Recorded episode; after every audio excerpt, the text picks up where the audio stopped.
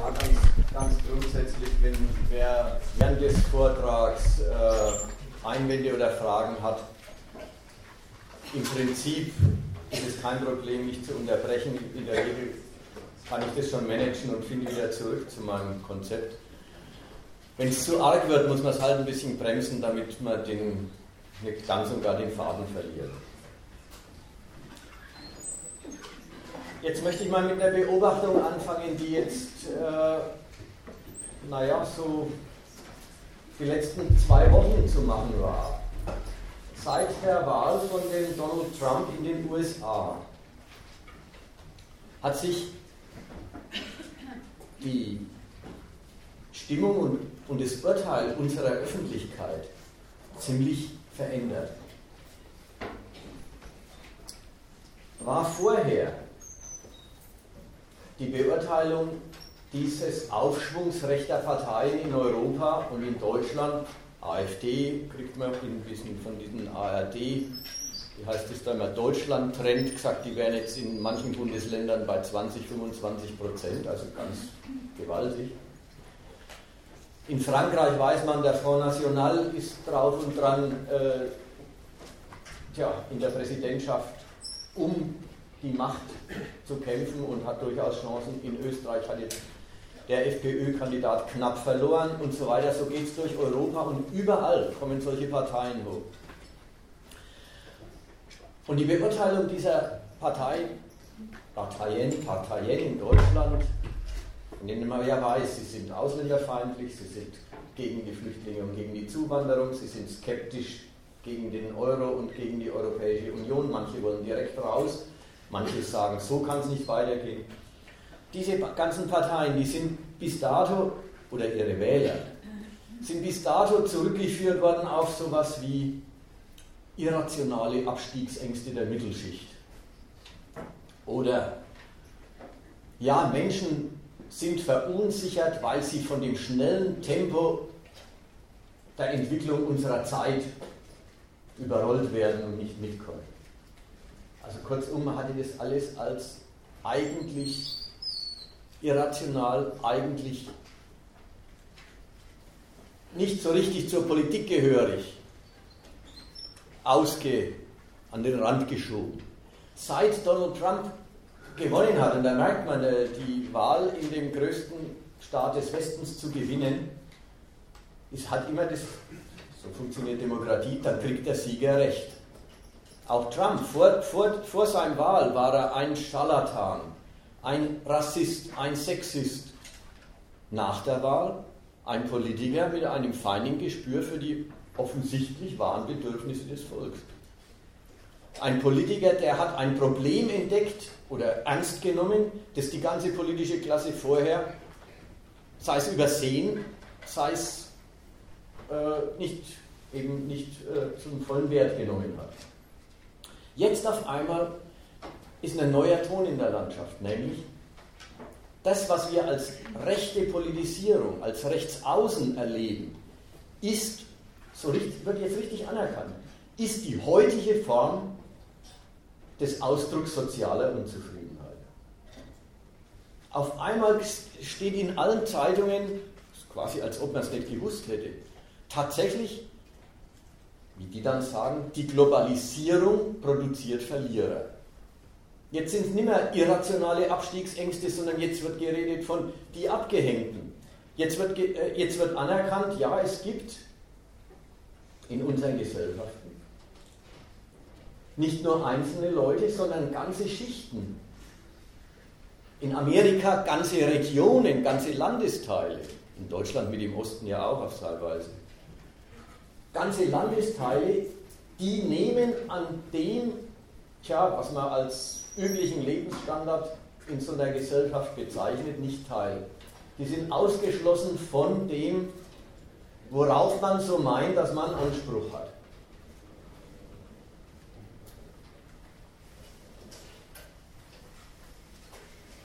Damit ist auch, also mit dieser Anerkennung, dass das tatsächlich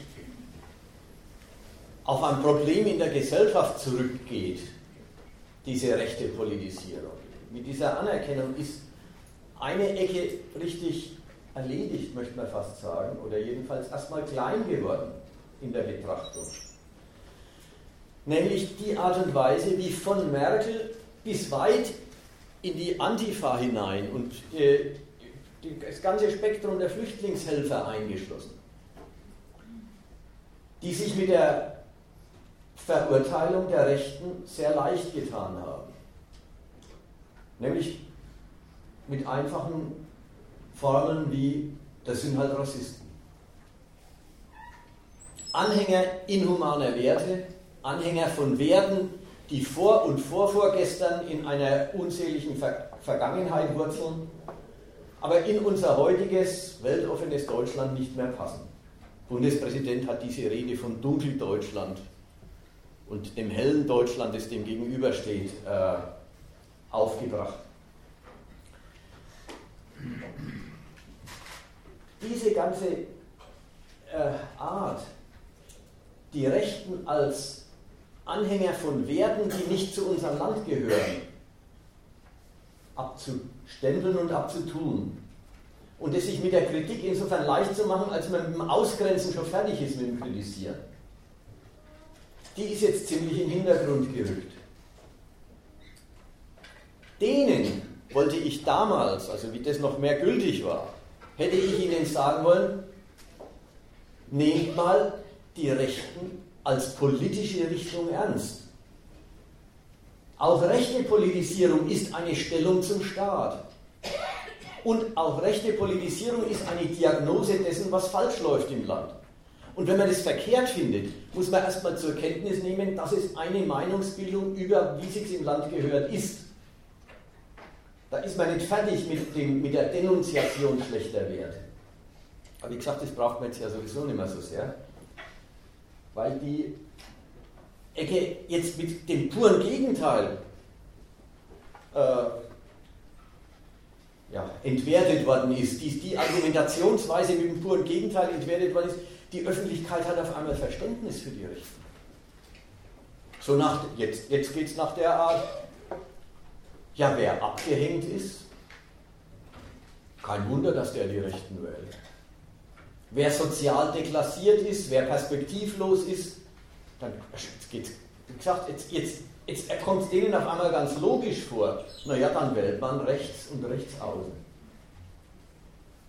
Wer nicht den anderen sagen wollte, nehmt es mal als politische Stellung, was da an rechter Politisierung passiert.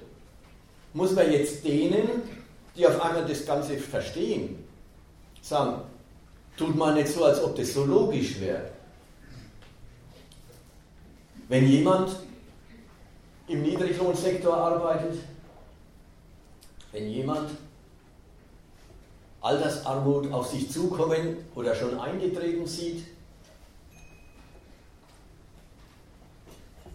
wenn jemand Probleme hat, dass seine Kinder den Aufstieg nicht schaffen, dann ist es nicht gerade der allernächste Gedanke oder der allerlogischste oder allereinleuchtendste Übergang, zu sagen, na dann wähle ich die Law and Order Partei, die uns verspricht, die Ausländer fernzuhalten. Also, diesem neuen Verständnis, das jetzt im Land langsam einreißt, ja, das ist die heutige Variante von sozialem Protest. Und lassen wir mal gelten, dass viele von den Wählern wirklich aus diesem Bereich kommen, von den, äh, aus dem Bereich der Leute, die nicht weiterkommen, die im, äh, in, in, miesen Jobs hängen, die vielleicht von diesen Minijobs zwei und drei brauchen, um über die Runden zu kommen. Lassen wir das mal als Faktum gelten. Dann ist immer noch die Frage, wieso jemand, der in dieser Lage ist und allen Grund zur Kritik hat, wieso jemand so kritisiert. Dazu braucht es eine ganze Reihe von verkehrten Übergängen. Und die will ich jetzt ein bisschen vorführen.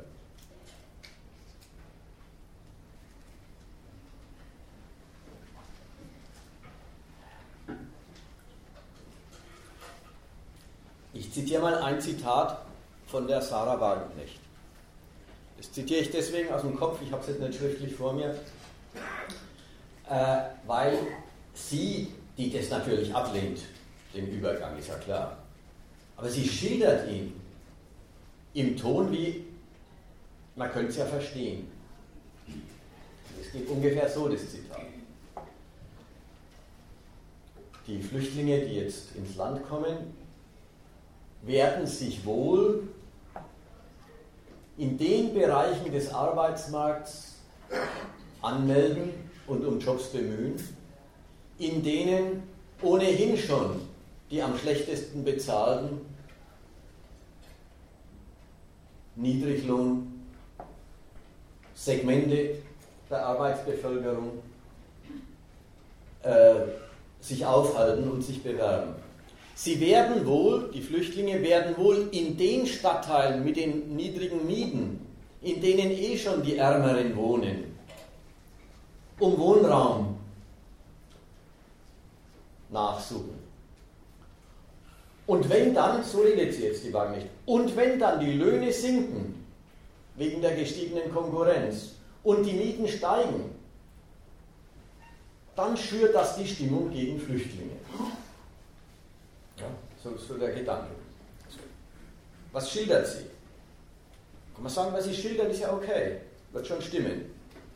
Flüchtlinge werden schon am ehesten im untersten Bereich des Arbeitsmarkts äh, sich anstellen müssen, wenn sie überhaupt Geld verdienen wollen. Sie werden schon in den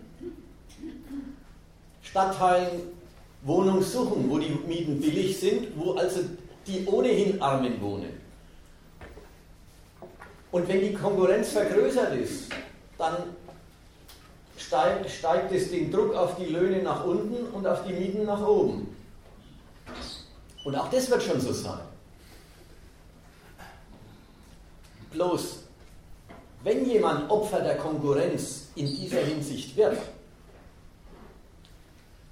dann wäre es doch das Erste festzustellen, das ist die Konkurrenz. Das ist die, die Ordnung eines Landes, in der der eine bloß für sich sorgen kann, indem er den anderen verdrängt. Man, da könnte man doch und müsste man doch die Konkurrenz zum Übel erklären. Oder aber diejenigen Interessensgegner auf der anderen Seite, die die Konkurrenz benutzen, die Löhne sinken ja nicht von selber, wenn mehr Leute sich anstellen. Es ist ja so, dass die Arbeitgeber den Umstand, dass sich viele Bewerber bei ihren Personalbüros melden, den Umstand benutzen Arbeitgeber, um, um zu sagen, ja, wenn sich hier viele melden, dann brauchen wir weniger zahlen und kriegen die Arbeit doch. Vermieter nutzen die größere Nachfrage nach ihrem Wohnraum aus und nur übers Ausnutzen wird die Miete teurer, nicht von selber. Also man könnte die Konkurrenz zum Problem erklären und zum Feind, als Feind erkennen, wenn man schon Opfer der Konkurrenz wird. Man könnte den Interessensgegner entdecken, der die Konkurrenz ausnutzt oder wenn man es andersrum ausdrücken will, der diese Bewerber in die Konkurrenz gegeneinander treibt, weil er über das knappe Gut verfügt, Arbeitsplatz. Wenn jetzt jemand auf die Flüchtlinge kommt, dann macht er erstens den Riesenfehler, wenn er Opfer der Konkurrenz ist, nicht die Konkurrenz, sondern den Konkurrenten, den Nebenmann, dem es genauso geht wie ihm, zum Schuldigen für sein Elend zu erklären. Den anderen, der in derselben Lage ist, dafür verantwortlich zu machen, dass er weniger verdient oder höhere Mieten zahlen muss. Und genau genommen ist es ja noch nicht mal der Konkurrent. Da gäbe es ja in Deutschland genug deutsche Konkurrenten.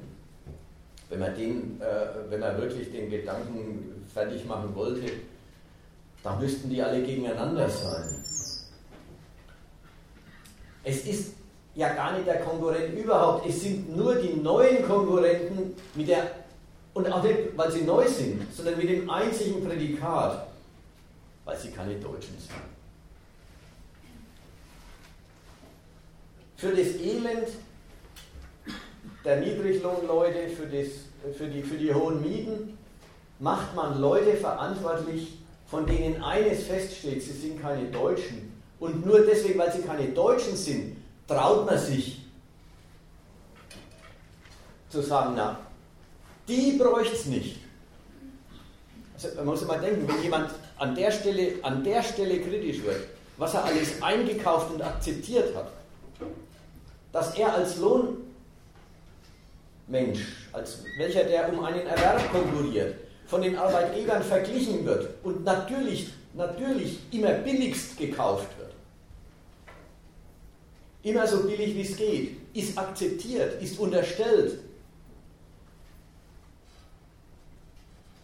Wenn man an einer einzigen Stelle kritisch wird und sagt, alles, alles muss sein, alles sehe ich ein, alles ist Sachzwang.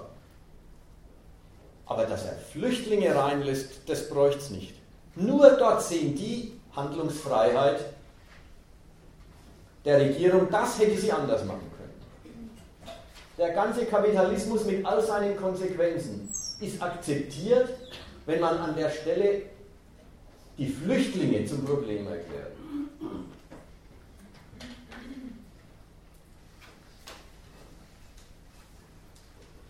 Jetzt kriegen diese Leute in dieser Lage kriegen ein, kriegen ein Angebot von einer politischen Partei, der AfD in Deutschland, anderswo einer anderen.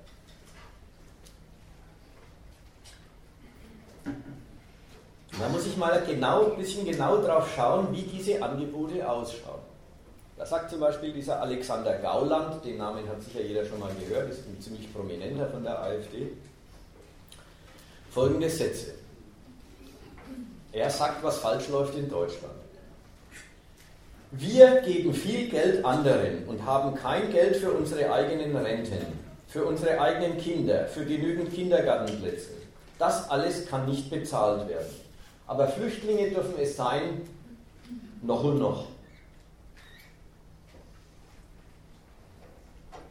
Ja, man merkt also, der spricht die mit sozialen Problemen und Nöten an. Er macht ihnen ein Angebot. Ja, ja, die Renten sind klein. Aber er spricht über die Renten keine Sekunde lang absolut über die Renten als Renten, sondern er sagt, die Renten sind klein, aber für Flüchtlinge habt ihr Geld. Nur die Relation ist das Argument bei ihm. Wenn man sagen wollte, die Renten sind klein und, und, und würde loslegen und sagen, warum eigentlich? Warum, können, warum kann die alte Generation nicht brauchbar ähm, für, ihre, äh, für diesen berühmten Herbst des Lebens äh, versorgt werden? Warum ist das nicht drin oder schlecht drin oder für, für manche nicht drin? Naja, da käme man da schon drauf. Wer immer im Leben äh, wenig verdient hat, kriegt dann auch entsprechend wenig Rente. Und wenn der Bundesregierung im, im Laufe der letzten 15 Jahre das Rentenniveau von 58 Prozent des letzten Lohns auf perspektivisch 42 Prozent senkt, im Moment ist man auf dem halben Wege bei 48 Prozent, ja, dann sinken die Renten natürlich immer mehr. Ließ sich alles machen, aber das interessiert ihn nicht. Der hat ein einziges Ding, die Renten sind niedrig und dabei gibt es Geld für Flüchtlinge. Man muss ernst nehmen, die denken wirklich nur in der Relation. Man kann es anders ausdrücken. Man kann sagen, er entdeckt, dass den Deutschen was vorenthalten wird, überhaupt bloß daran, dass Geld übrig ist, um den Flüchtlingen eine Sozialhilfe zu bezahlen.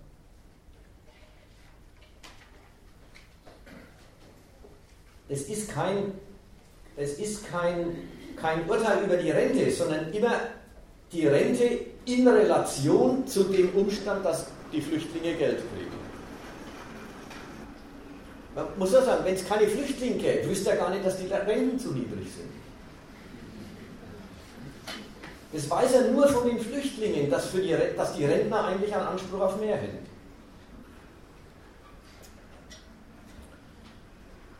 Den Gedanken sagt jetzt äh, ein Höcke, das ist der aus äh, Magdeburg, auch so eine berühmte Figur von dieser AfD. Den Gedanken sagt er auf eine etwas andere, fast möchte man sagen, noch prinzipiellere Weise. Und das ist ziemlich interessant.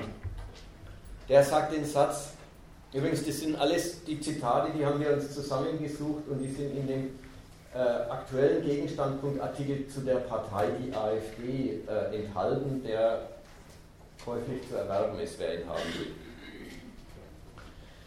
Der sagt folgendes.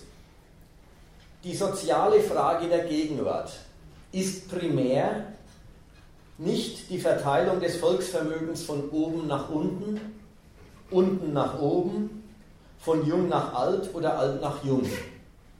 Die neue deutsche soziale Frage des 21. Jahrhunderts ist die Frage nach der Volksver Verteilung des Volksvermögens von innen nach außen.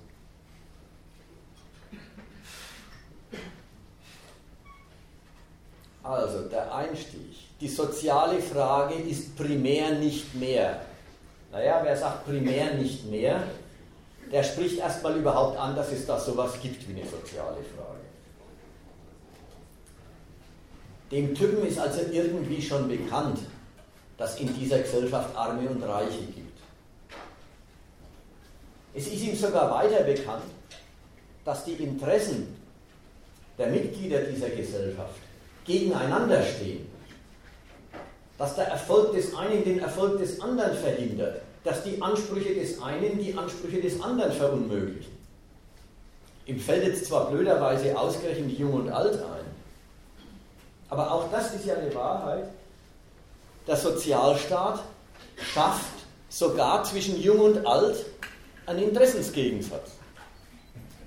Dadurch, dass er diese Zwangssolidarität derer, die nicht auf eigenen Beinen stehen können, organisiert.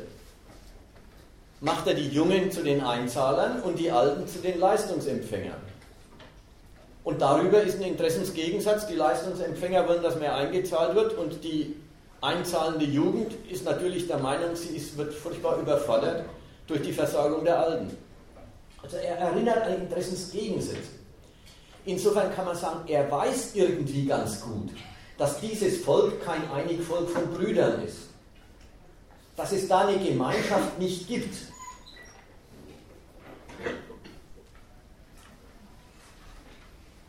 Bleiben wir bei dem Gedanken, es gibt eine soziale Frage, dass es eine Gemeinschaft nicht gibt. Aber wie erklärt er sich den Umstand, dass es Arme und Reiche gibt? Er und Leute wie er erklären sie sich als, weil halt die Volksgemeinschaft nichts gilt. Weil die Solidarität in der Nation zu klein geschrieben wird. Das muss man bedenken. Er bemerkt, dass es in dieser Nation Gegensätze gibt, Interessensgegensätze.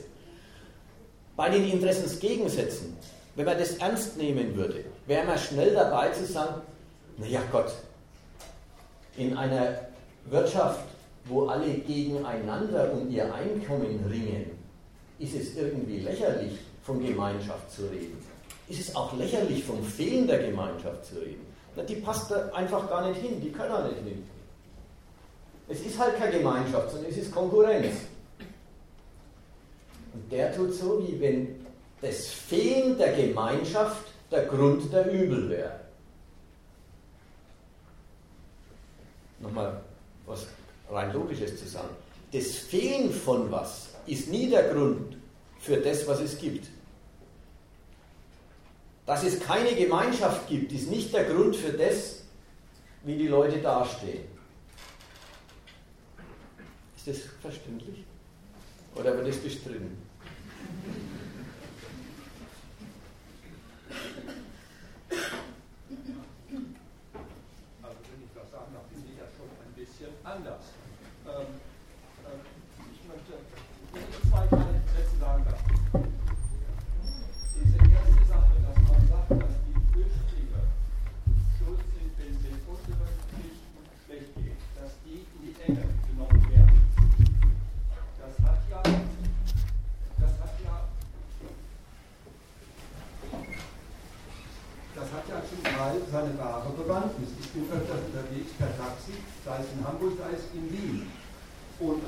Ich kriege die Stimmung mit, von den Taxifahrern, die ich nun nicht gerade als Mittel- oder Oberschicht bezeichnen würde.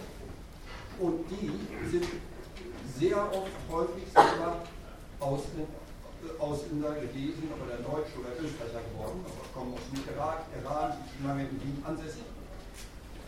Und die Konkurrenz bedingt sich dadurch, dass wenn man, wie wir das machen, äh, diese sogenannten Flüchtlinge, weil viele, die jetzt kommen, sind ja Migranten, wird ja auch offiziell gesagt, in den Zeitungen gedeckt zwischen Flüchtlingen, und Migranten, und Einwanderung und Pipapo. Aber wenn man diese Migration in dem großen Ausmaß zulässt, dann haben diese Leute alle ein großes Manko, und wenn das nicht organisiert wird von ihnen, dass sie nicht in den nächsten fünf oder zehn Jahren wettmachen können. Und dass sie dazu bringen wird, in den untersten Stellenbereichen nach Jobs zu suchen das ist nicht das, was eine Gemeinschaft wie ein Volk oder ein Team normalerweise hat. Es gibt verschiedene Stufen. Es gibt Ingenieure, es gibt Techniker, es gibt Organisatoren, es gibt äh, und es gibt eben Leute, die aus egal welchen Gründen äh, wirklich unten angesiedelt sind. Von der Herkunft bedingt, von ihrer mangelnden Sprache, naja, wo auch immer. Und in diesem Segment landen natürlich die Migranten, weil sie brauchen im Schnitt, die allermeisten werden lange brauchen, bis sie zum Beispiel die deutsche Sprache können. Das wird oftmals sehr viele Jahre brauchen. Und natürlich drängen die dann in diesen unteren Segment, unseren Segmente rein. Und da entsteht die Konkurrenz, die von den unteren Schichten tatsächlich so wahrgenommen wird, wie sie auch ist. Das ist nicht komisch.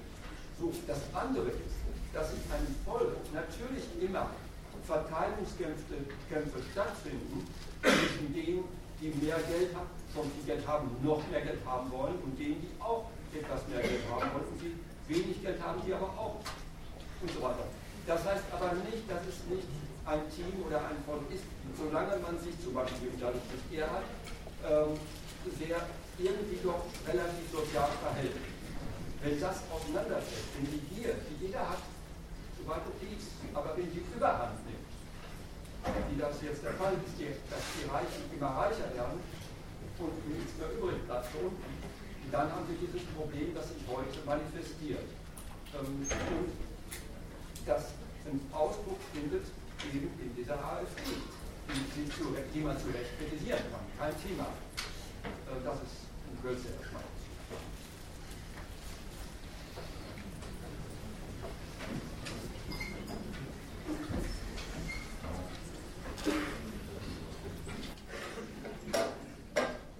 Wenn ich es richtig verstanden habe, habe ich alle zwei Argumente zu hören gekriegt.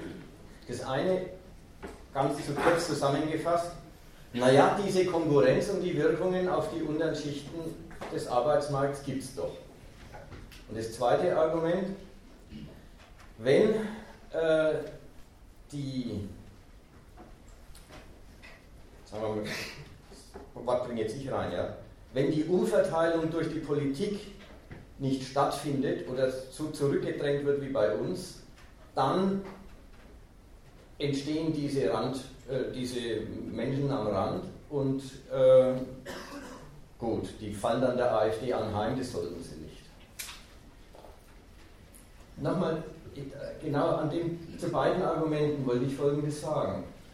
Dass diese Konkurrenz existiert, die existiert ja auch nicht erst durch die oder Migranten, mir egal. Dass die Konkurrenz existiert, liegt ja auf der Hand, das ist nicht zu leugnen. Dass, wenn mehr Bewerber sich anbieten, dass das natürlich denen, die die Jobs zu vergeben haben, freie Hand gibt, die Leute sich noch billiger zu kaufen, ist auch gar nicht zu bestreiten, will ich auch nicht bestreiten. Nur, das ist doch alles eine Riesenkritik an, der, an, an dem ganzen Wirtschaftssystem. Das ist ja ein Hinweis darauf, dass die Menschen ja wahre Arbeitskraft sind. Dass sie auf einem Markt sich verkaufen müssen und wenn es zu viel von ihnen gibt, geht es ihnen wie den Tomaten. Ja, das, das ist doch die, die Kritik, die fällig ist. Dann ist es doch ganz und gar unangemessen nein, zu sagen. Nein, das stimmt jetzt nicht. Das darf ich mal ganz klar sagen. Wenn da 100 Taxis, 100 Taxis sind, So, jetzt kommen 100 Migranten, das ist noch Unterschied, aber so Flüchtlinge und Migranten, ein ganz großer Unterschied. Jetzt kommen 100 Migranten an und stellen sich auf und schaffen sich, wie auch immer, ein Taxi an, stehen da mit 200 Taxis rum. Dann braucht kein Kapitalist dazwischen zu kommen. Dann hat jeder nur den halben Verdienst. Der eine Taxifahrer hat vorher 1400 Euro verdient, konnte damit gar nicht leben. Jetzt verdient er 700 Euro, er nimmt, da ist kein Kapitalist dazwischen, er nimmt kein, was weg, also ich will noch, er ist einfach keine Arbeit da. Weil normalerweise die Gesellschaft strukturiert, dass es auch Ingenieure gibt, dass es Techniker gibt. Deutschland ist ein Exportland, Deutschland ist ein hochqualifiziertes Arbeitsland, weil wir haben keine Bodenschätze, kein Klima, ist so spezialisiert. So, und das heißt nicht, dass ich gegen Flüchtlinge oder Migranten oder Zuwanderung per se bin. Nur, wie wird die gesteuert? Was wird da gemacht? Das heißt, wenn man sagt, wir sind ein Migrationsland, dann heißt es nicht nur Winke, Winke wie Teddybäre, dann heißt es, da stopfe ich jetzt bei jedem, der kommt, mindestens mal 80.000 Euro rein, um den vier Jahre auf die Schulbank zu setzen. Und dann kann man halbwegs mitreden, dass da jemand ist, der dieses Niveau, was wir in Deutschland bislang haben, einigermaßen zu halten mit imstande ist. Dass der ganze Kapitalismus und die Ordnung, die wir haben, dass die Kritik gültig ist, das ist eine ganz zweite Sache. Da stehe ich voll dahinter, natürlich.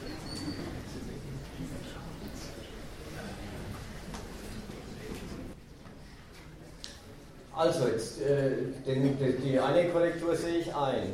In den Gewerben, und da ist das Taxi äh, so ein Fall, Ansonsten alle möglichen Imbissbuden und so weiter, was überhaupt ein Mensch äh, quasi ohne Vermögen überhaupt an Geschäft äh, auf, eigene, auf eigene Initiative hin auf die Beine stellen kann.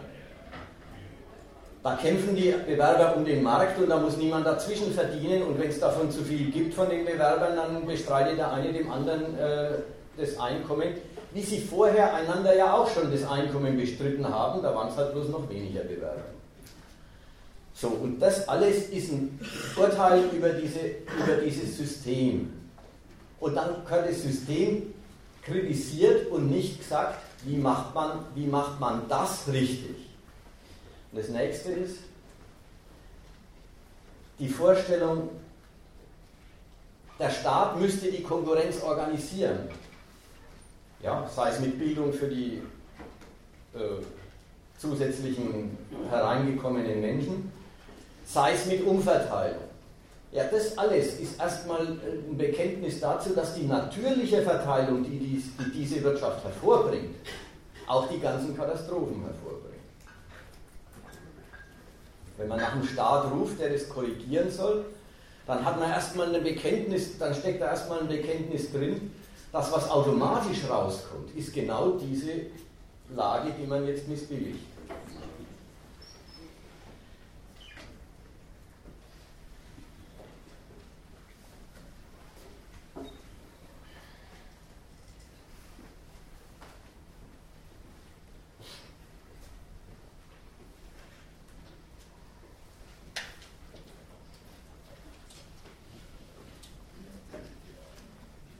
Vielleicht kommen wir auf den Punkt nochmal zurück.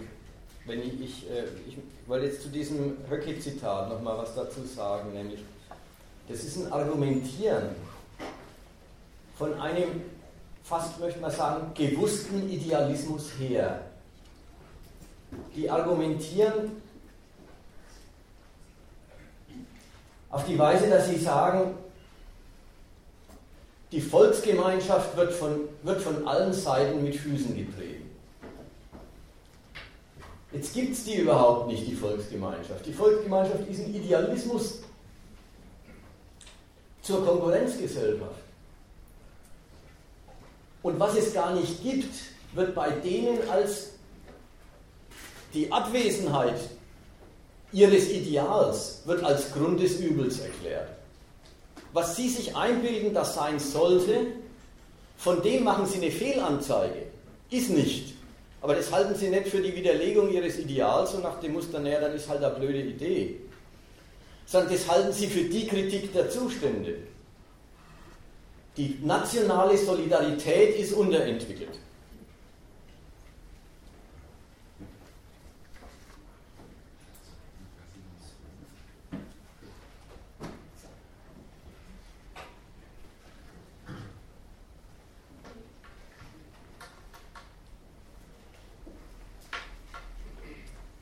Im Grunde stellt sie damit das wirkliche Verhältnis auf den Kopf. Das wirkliche Verhältnis besteht darin, dass die Bürger dieser Gesellschaft Privatsubjekte sind, die in Konkurrenz zueinander stehen. Gemein haben die untereinander gar nichts. Es gibt und es braucht für diese Sorte miteinander zu verkehren eine Staatsgewalt, die die Bürger zwingt, mit ihren privaten Eigeninteressen, die sie an und gegeneinander haben, sich im Rahmen des Erlaubten zu bewegen, denn sonst würden sie einander überhaupt äh, ja, die Existenz zerstören. Die Staatsgewalt, die sie zwingt, sich in diesem Rahmen zu bewegen, die zwingt sie damit auch dazu, ihre Rollen in dieser Ordnung auszufüllen. Die ganze Gemeinschaftlichkeit der Menschen in dieser Ordnung besteht in dem Gehorsam gegenüber demselben Staat.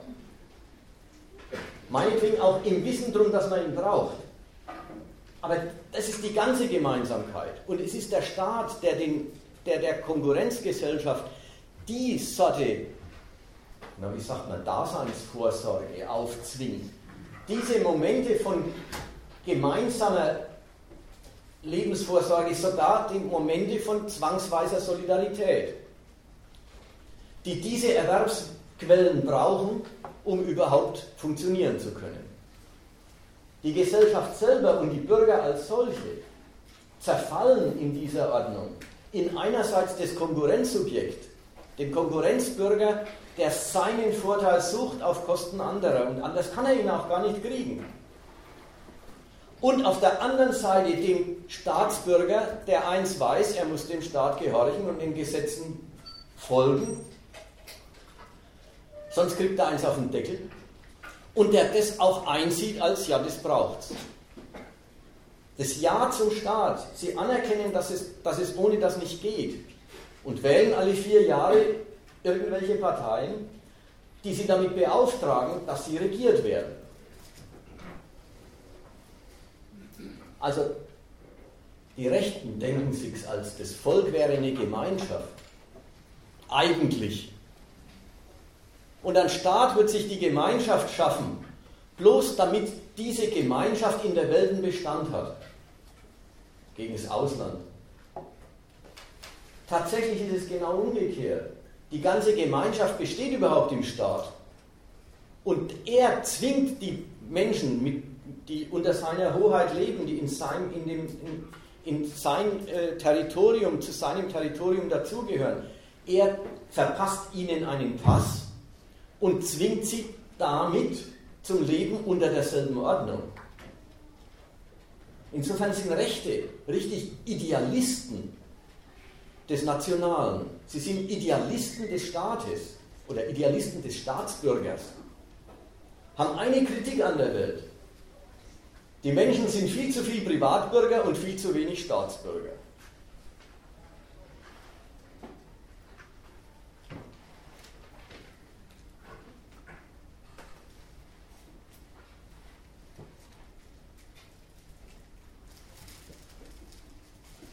wie ich es an dem Gauland-Zitat vorhin gezeigt habe oder zeigen wollte, steckt in diesem, wir sind eine Gemeinschaft.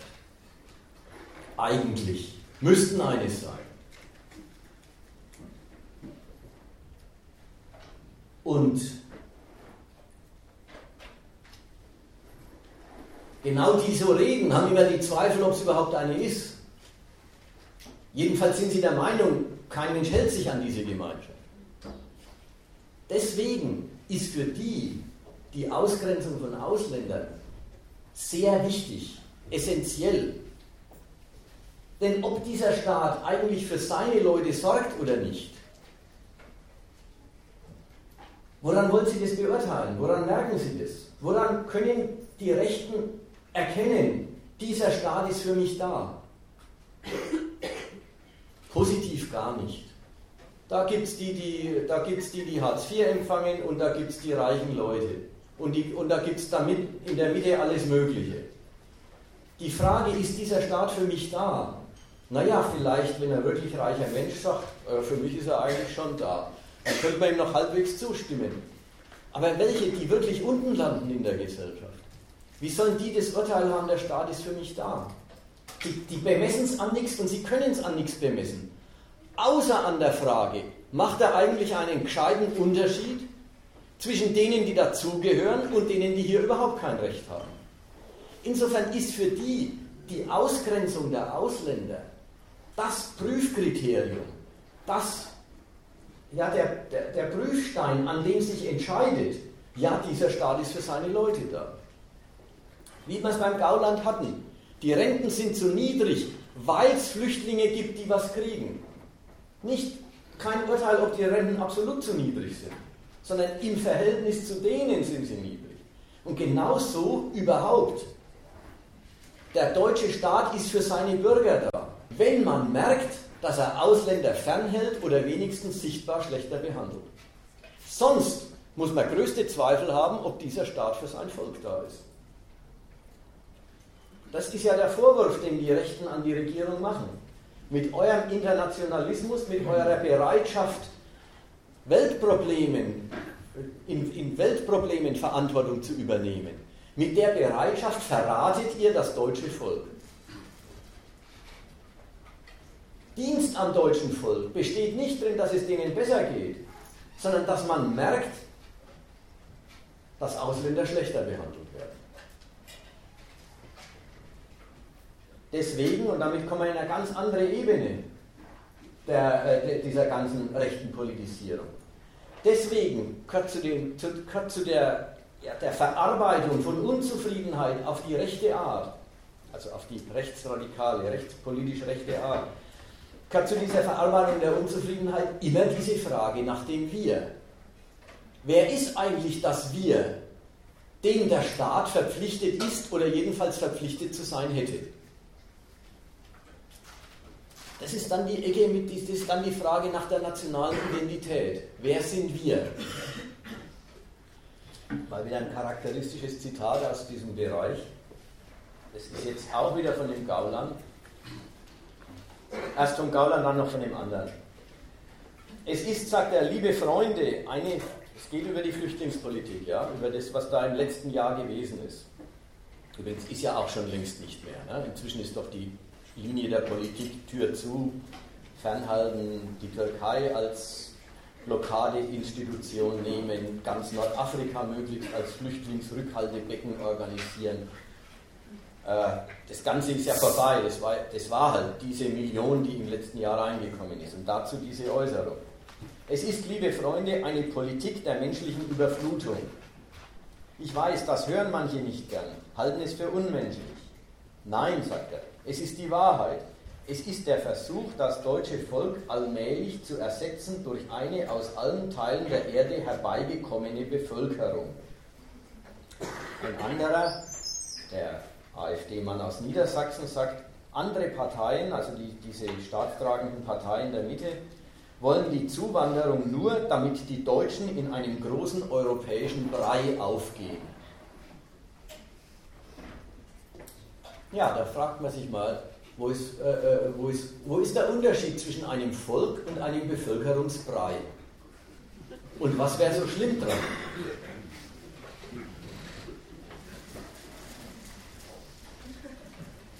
Ja, da merkt man halt, da merkt man, dass die Rechten die Welt auf den Kopf stellen.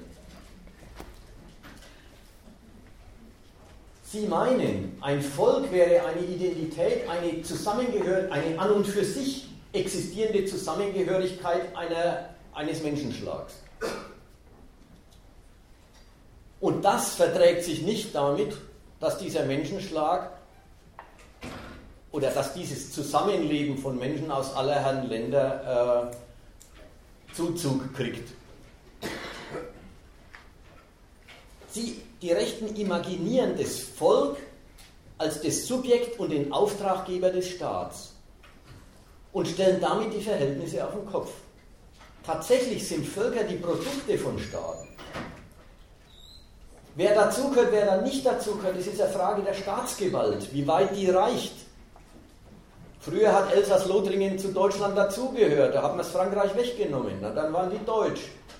Das ist jetzt schon eine Weile nicht mehr und weil man mit Frankreich keinen Krieg will, macht man da auch gar nichts groß von her.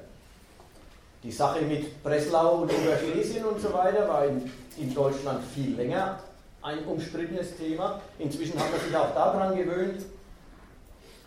Da sitzt jetzt Polen, kann nicht mehr dazu, man erhebt keinen Anspruch mehr drauf, das ist dann auch nicht mehr Deutsch.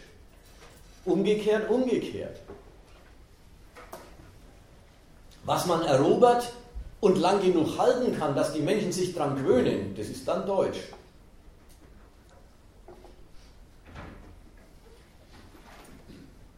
Völker sind das Produkt der Gewöhnung an den Gehorsam gegenüber derselben Herrschaft.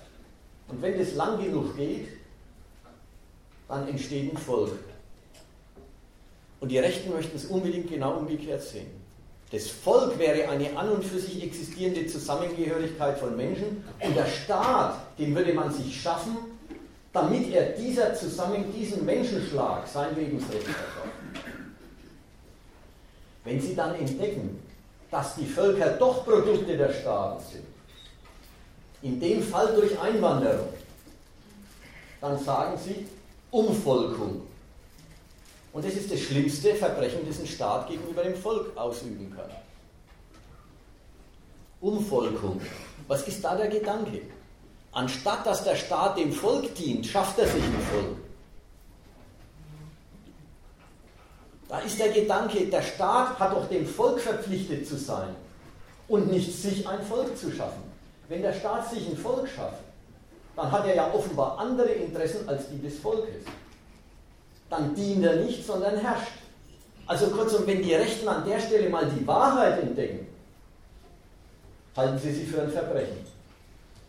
Und kommen glatt zu Sätzen wie, die Frau Merkel wäre ein Diktator oder eine Diktatorin. Wo kommt jetzt die Idee der Diktatur her?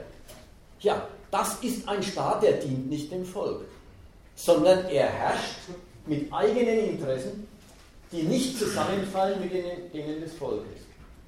Also die Rechten bestehen auf dieser Umkehrung, auf diesem Idealismus des Volkes und denken die ganze Welt von dem her. Dann braucht aber die, die, das Phantasma, die Einbildung des zusammengehörigen Menschenschlags, braucht dann auch einen Inhalt. Da muss man denken, jetzt, jetzt geht's, es geht jetzt wirklich nicht von der Wirklichkeit her, sondern von einer Einbildung her.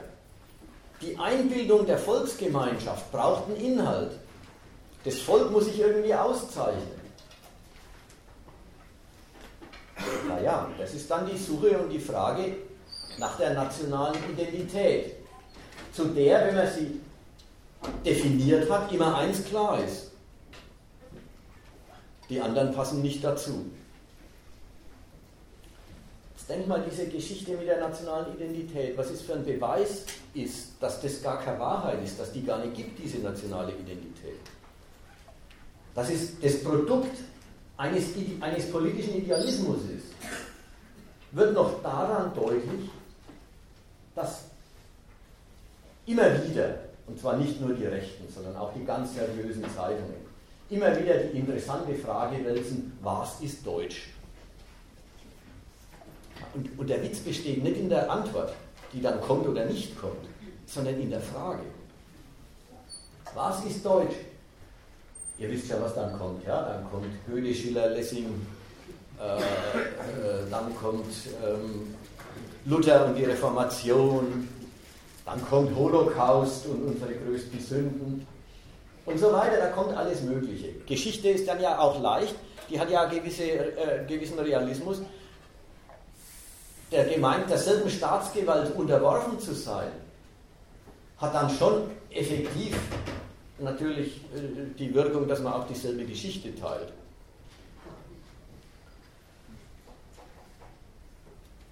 Die Frage, was ist Deutsch, wird gern gewälzt.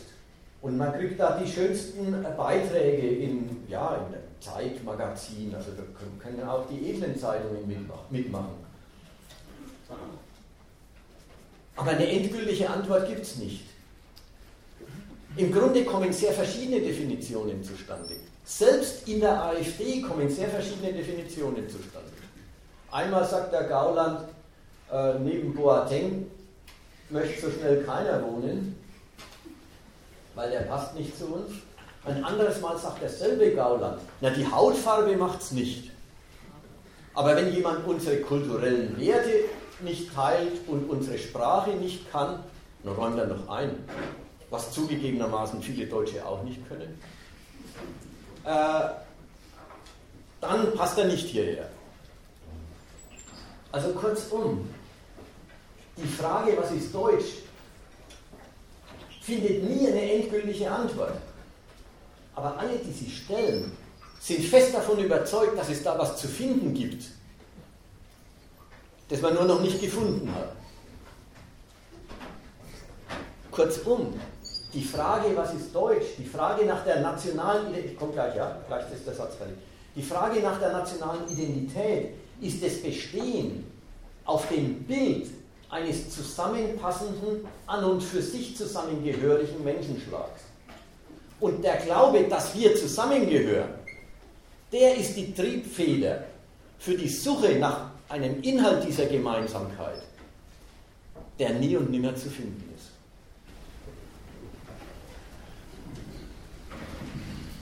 Also, ich finde ja vieles von dem, was Sie sagen, richtig und gut.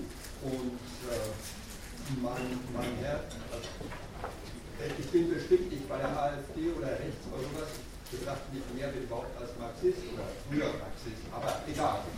Nun war ich aber auch viel im Ausland und ich sehe schon, dass es Unterschiede gibt, äh, die man als Unterschiede zwischen Völkern oder Volksgemeinschaften oder zwischen Bevölkerung in den und den Ländern äh, bezeichnen kann. Zum Beispiel, nach Indien fährt und dort sieht, okay, Ehen werden arrangiert. Das ist bei uns in Deutschland, in Europa, nicht üblich. Das ist eine Kleinigkeit. Dann gibt es bestimmte Sitten und Gebräuche und bestimmte Rechte und auch Menschenrechte und Menschenpflichten. Nun bin ich schon etwas älter vielleicht, aber vor 30 Jahren waren manche Sachen wären eine schwere Körperverletzung gewesen, die in anderen Ländern als solche nicht gelten. Ich bin auch viel in Israel gewesen und habe auch die Kontakt- äh, und jüdischen Feste alle mitgemacht. Aber uns, uns, nicht nur bei uns, sondern konkret, die deutschen Kinderärzte haben in einer gemeinsamen Stellungnahme vor fünf, sechs Jahren, man nachlesen und googeln, jeder, auch die jungen Leute können das ja, äh, gesagt, es ist eine Körperverletzung. Ich will jetzt nicht genau, äh, ich bin kein Jurist und will mich nicht in die Nesseln setzen, aber habe gesagt, ein Kind zu beschneiden, ob weiblich oder ob männlich, ist etwas, was absolut konträr ist zu dem Verständnis, was bei uns damals, vor fünf, sechs Jahren, man kann ja selber googeln und nachgucken, wann dieses ähm, war, äh, nicht äh, normal ist und nicht geduldet worden wäre.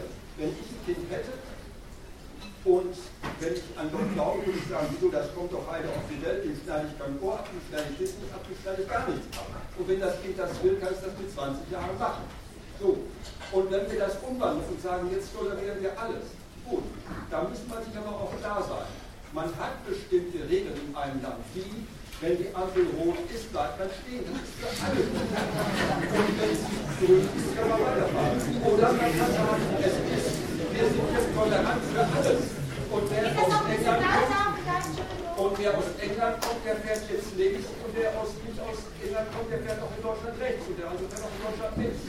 Nein, es gibt bestimmte Regeln und Konventionen, die sich so eingefräst haben und die eine bestimmte Kultur ausmachen.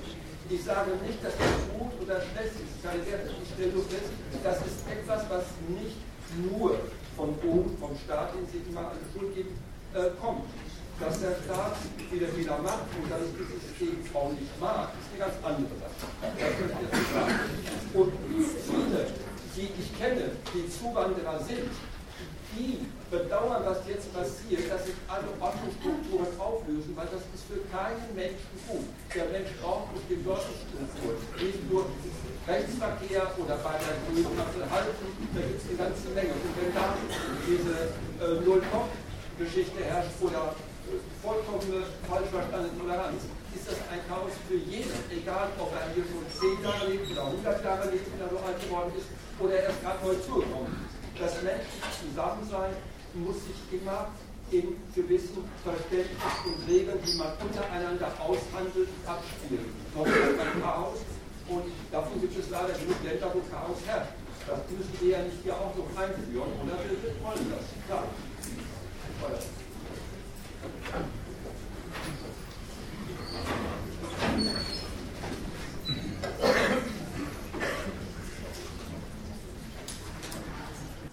Reden ein bisschen über den Punkt. Das erste, das brauchen wir jetzt, äh, also übertreiben wir es mal nicht. Ja? Die Gesetze, äh, die dieser Staat erlässt, die gelten für jeden, der hierher kommt, ganz egal, äh, wo er herkommt und vor der Ampel muss er halten, sonst schreibt die Polizei ihn auf. Darf ich dazu was sagen? Nein, nein, nein. Wenn Sie in Deutschland sind, wenn Sie in Deutschland sind, dann ist es verboten, mit Alkohol zu fahren, nicht wahr? So, sind wir uns da einig? Das ist doch so. Und wenn jemand mit Alkohol fährt, dann wird er bestraft, weil es verkehrsgefährdend ist. Erstmal ist es keine gesellschaftliche Übereinkunft, sondern ein Gesetz. Beides, beides. Da ist, äh, nein, nein, nein, jetzt halten wir die Sache mal in der Reihe nach fest. Gesetze werden, werden nicht äh, von der, äh, quasi durch eine Umfrage gemacht, sondern die werden von den Gesetzgebern gemacht und die Gesetzgeber sind halt irgendwo der Meinung. Was ist denn eigentlich da los? Bin ich das?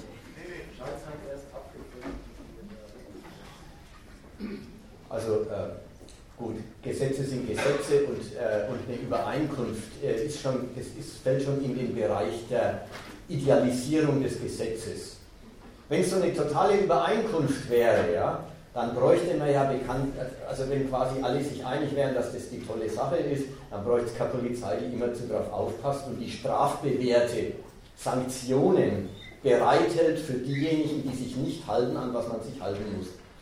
Also mal das eine. Ich wollte es jetzt bloß auseinandersortieren. Ja, selbstverständlich. Und diese Gesetze, und zwar der gesamte Gesetzeskorpus von A bis Z, gilt für jeden, ob Einwanderer oder immer schon hier gewesen. Und er muss sich daran halten, sonst kriegt er die Staatsgewalt zu spüren. Das fällt nicht, also da muss ich jetzt nicht sagen, das ist quasi die geistige Identität einer Nation. Das Zweite, da will ich auch äh, gar nicht einfach widersprechen.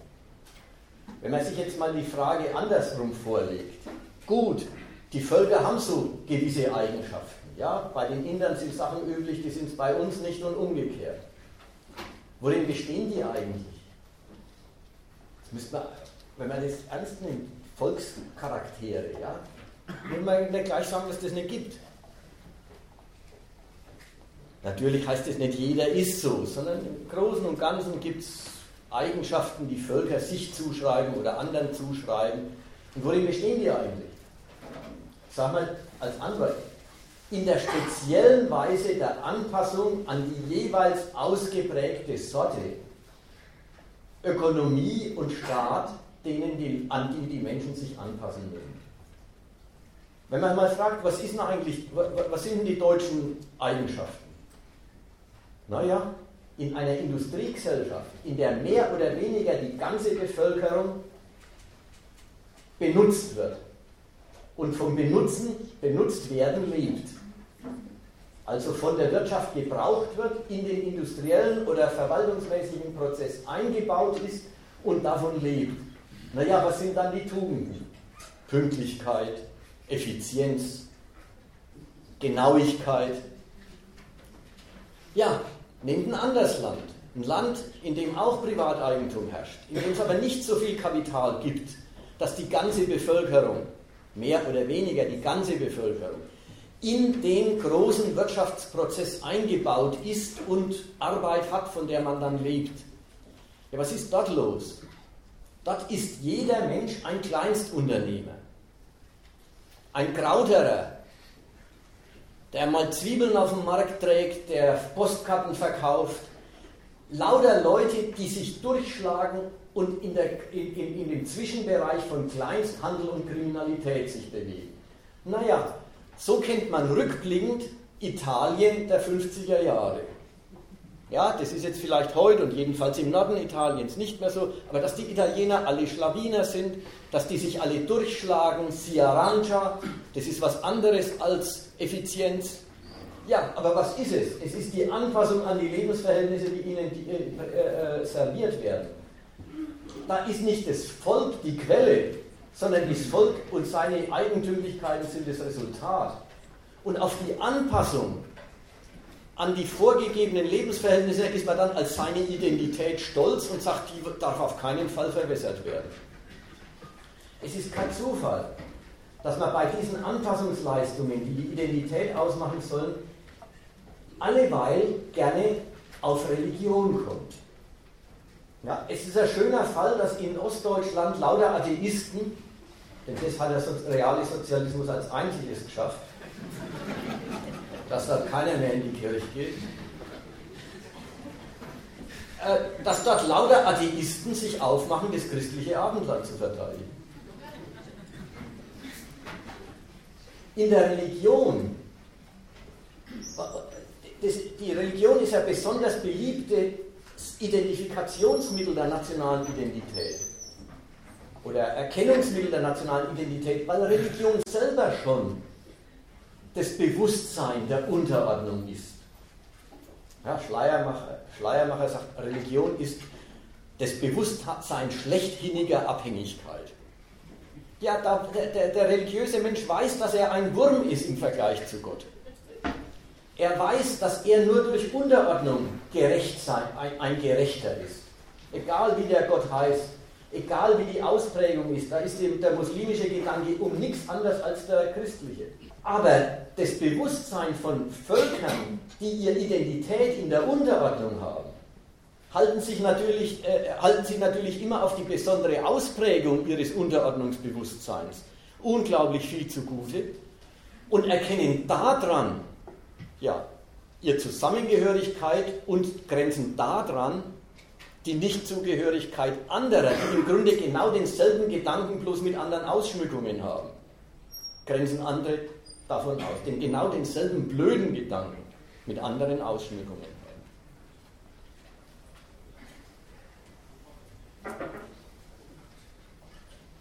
Wichtig ist noch Folgendes an der, an der Stelle. Und da merkt man, dass das alles gar nicht harmlos ist. Es ist nicht eine harmlose Spinnerei. Kein Anhänger der Volksidentität oder der nationalen Identität ist zufrieden damit, dass er sie hat und praktiziert. So nach dem Muster, na, ich bin Deutscher, ich bin pünktlich und effizient und außerdem halte ich was vom christlichen Abendland. Meinetwegen sogar, und ich kenne die deutsche Literatur. Naja, schön, bitte, bestreitet ihm ja niemand. Nur, Anhänger der nationalen Identität lieben ihre ganze Identität gar nicht wegen ihrem Inhalt, sondern wegen ihrer Verbindlichkeit. Die meinen gar nicht, es reicht, ihnen reicht es überhaupt nicht, wenn sie ihre wunderbare Identität praktizieren, sondern sie sind alle der Meinung, sie haben ein Recht darauf, dass andere es tun. Und dass jedenfalls niemand vor ihrer Nase rumtanzt, der es nicht tut. Man muss sich mal den, den Wahnsinn vorstellen, mit dem, er, mit dem er heute konfrontiert ist. Dieser Gedanke, wir sind ein Volk und wir haben eine Zusammengehörigkeit und alles, was falsch läuft, kommt davon, dass das verfälscht wird. Der Gedanke führt so weit, dass Leute sagen, wenn man heute in die U-Bahn geht, hört man lauter fremde Sprachen. Und das im Ton nicht, na interessant, oder ich würde gerne mehr davon verstehen, sondern im Ton, und das muss man sich anhören. Es ist eine Zumutung für einen Deutschen, dass er mit dem Umstand, dass andere andere Sitten haben, konfrontiert ist. Übrigens andere Sitten haben und praktizieren, die sich im, im Sinne des Gesetzes absolut im Rahmen dessen halten, was halt in Deutschland den geregelten Verkehr ausmacht. Nicht bloß den Autoverkehr, sondern ich meine jetzt auch das wirtschaftliche Leben und alles. Alles das ist aber nicht der Punkt. Man verlangt Identität im Sinn von, da muss so gelebt werden, wie wir leben, denn sonst, ja, was, was ist sonst eigentlich? Ja, das Stichwort heißt dann Überfremdung, Heimatverlust, Aber was ist denn eigentlich der Inhalt? Sonst wird fragwürdig, ob in diesem Land das Volk eigentlich noch das ist, was gilt und, und dem der Staat verpflichtet ist. Wenn hier andere leben dürfen und dabei andere Sitten praktizieren, dann ist es eine Verunsicherung der Subjektrolle des deutschen Volkes im, im deutschen Staat. Und das ist es, was sie eigentlich angreifen.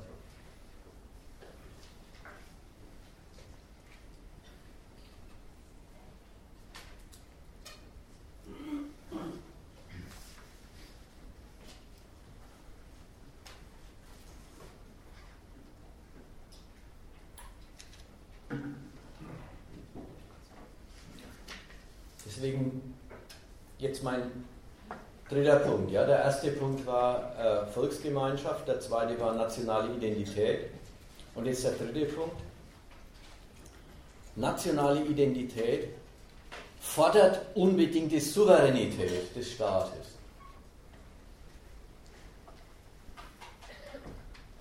Ich arbeite mich da mal wieder über ein Zitat hin. Hoffentlich finde ich es. Ja.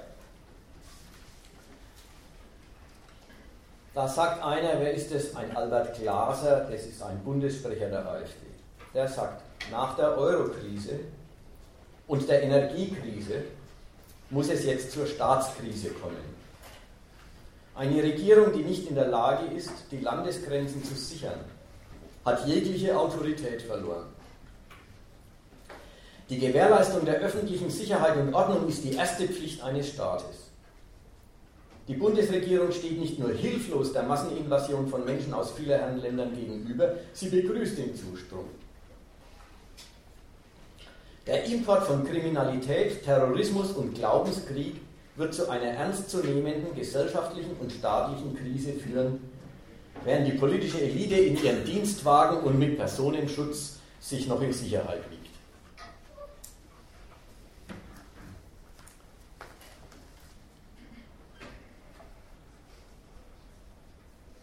Also da meldet sich einer und sagt,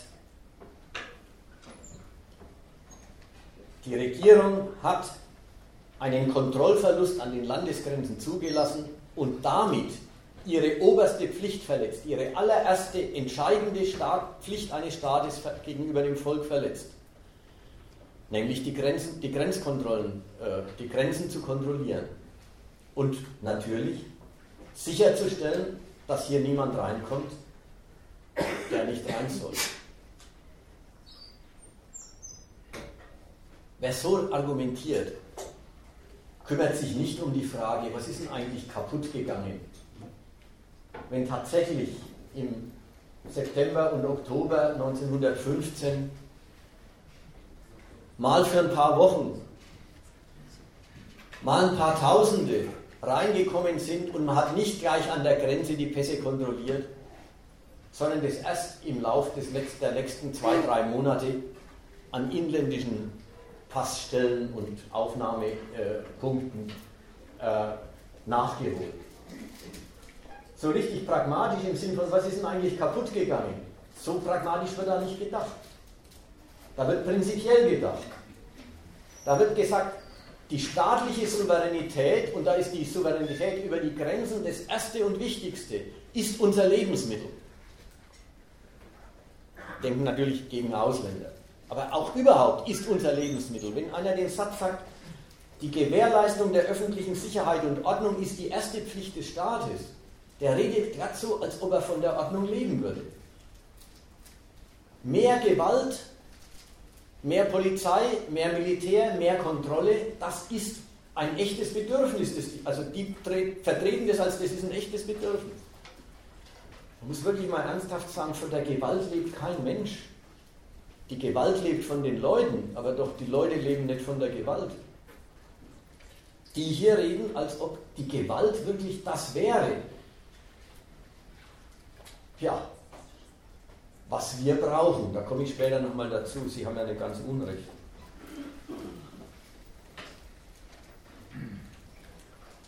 Aber hier erstmal noch eine bisschen Fortentwicklung des Gedankens von der Volksgemeinschaft an der Stelle des Rufs nach Ordnung.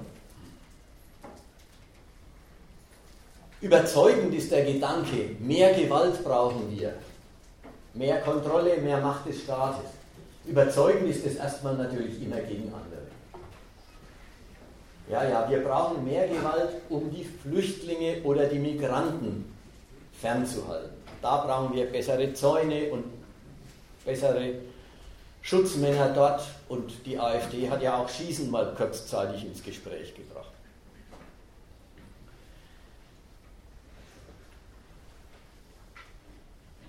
Gegen, Gewalt gegen andere hält man für nützlich. Zunächst gegen die Ausländer, dann auch im Inland. Gewalt gegen alle die, die aus der Reihe tanzen, die sich nicht an die Gesetze halten. Eine Law- and Order-Partei verspricht den Menschen was, nämlich sie haut auf die Kriminellen mehr drauf. Auch das ist zählt zu diesen Volksbedürfnissen. Ver, verfolgt die Kriminellen besser. Dann geht es uns besser.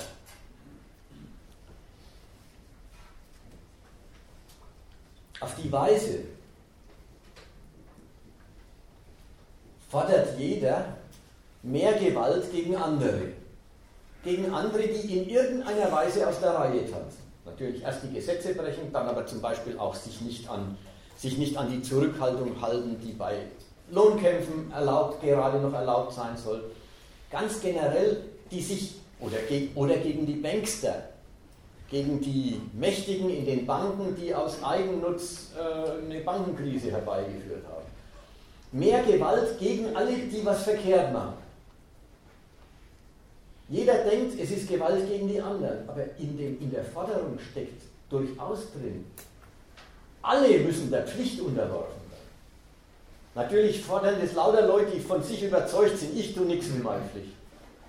Aber es ist die Forderung, in diesem Land herrscht viel zu viel Freizügigkeit in Sachen Eigennutz und Eigeninteresse anstatt Pflicht.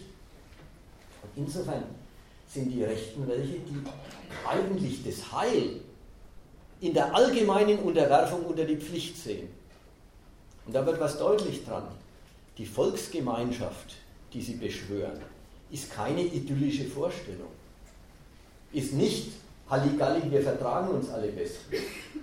Sondern die Volksgemeinschaft ist die Vorstellung, Harmonie ist dann, wenn alle dazu verdonnert sind, nichts als ihre Pflicht zu tun. Denn sonst, das ist der Gedanke, denn sonst geht es drunter und drüber und unsere Ordnung geht kaputt und unser Leben können leidet.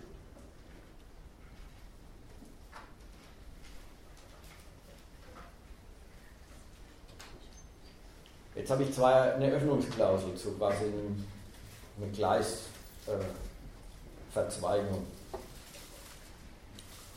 Äh, Reden wir einen Augenblick drüber, wo dieser üble Gedanke seine Grundlage hat.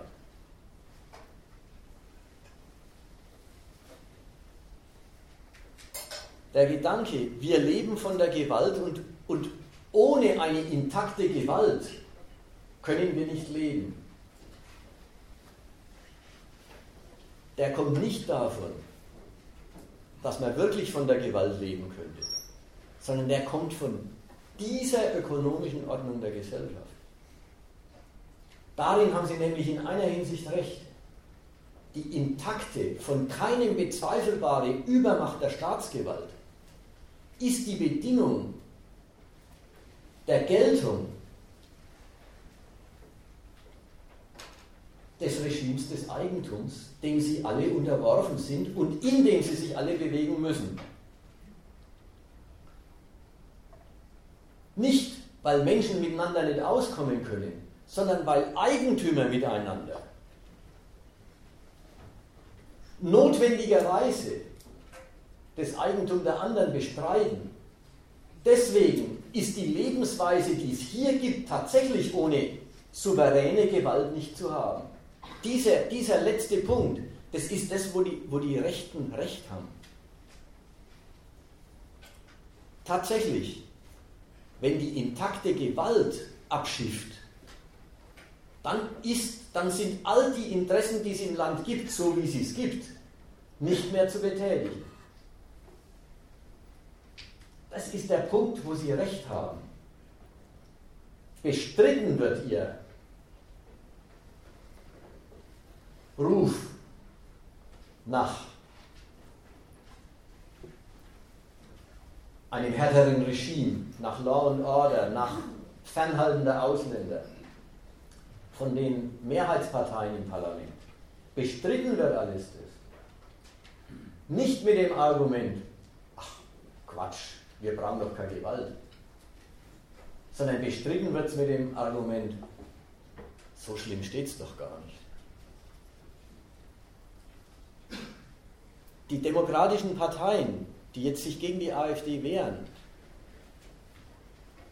es fällt ihnen natürlich überhaupt nicht ein, diesen Kern des rechten Arguments anzugreifen. Den glauben sie doch selber. Sie sind doch selber davon überzeugt, dass die Souveränität des Staates ein unverzichtbare, eine unverzichtbare Existenzbedingung unserer Gesellschaft ist. Und so ist es bei dieser Gesellschaft ja auch. Die Souveränität des Staats ist auch der Frau Merkel ein, ein wichtiges Anliegen. Und sie lässt sich den Vorwurf, ihr habt einen Kontrollverlust an den Grenzen zugelassen, den Vorwurf lässt sie sich durchaus machen und sagt, okay, wir haben es aber korrigiert. Den Vorwurf akzeptiert sie. Der ganze Unterschied der liberalen Parteien zu den Rechten besteht darin, dass die liberalen Parteien eigentlich den Standpunkt vertreten und von dem leben, dass die souveräne Macht des Staats doch eigentlich nicht wirklich angegriffen ist. Innerlich, innen nicht und außen nicht. Der ganze Liberalismus unserer Ordnung beruht bloß auf der Sicherheit der politischen äh, Führungsriege, äh, auf der Sicherheit, wie, wie sicher die im Sattel sitzt. Würden die zu dem Schluss kommen, dass die Welt so ausschaut, wie die Rechten sie sehen, dann würden sie auch genau dieselben Konsequenzen ziehen. Das macht was deutlich. Der Gedanke der Rechten. Die nationale Identität ist am Abschiffen. Deutschland, wie hat, wie hat der, der, der Sarrazin geschrieben? Deutschland schafft sich ab. Was war das so? Deutschland schafft sich ab. Überhaupt die ganze Vorstellung, Deutschland schafft sich ab, Deutschland wird äh, umgefolgt. Äh, Deutschland ja, geht unter in einem, äh, in einem Meer von, von, von Bevölkerungsbrei. All die, all die Diagnosen sind eigentlich Diagnosen dessen, dass diese, dieses Volk und die, und die Gewaltinstitution, die dem Volk in dieser Welt sein Lebensrecht verschafft, und da ist sehr automatisch und ohne jede weiteren Überlegung ein unbedingter Gegensatz einen, des einen Volks zum anderen, des einen Staats zum anderen reingedacht. Dass dieses Volk sich nicht behaupten kann. Die Rechten, die immer zur Rettung von Staat und Volk antreten, haben eigentlich eine einzige riesige Krisendiagnose. Das Gemeinwesen ist bedroht von Zuwanderern, von Islamisten, von und so weiter, von Kriminellen, von den Amis, von Russland. Putin bestreitet unsere Ansprüche auf Osteuropa.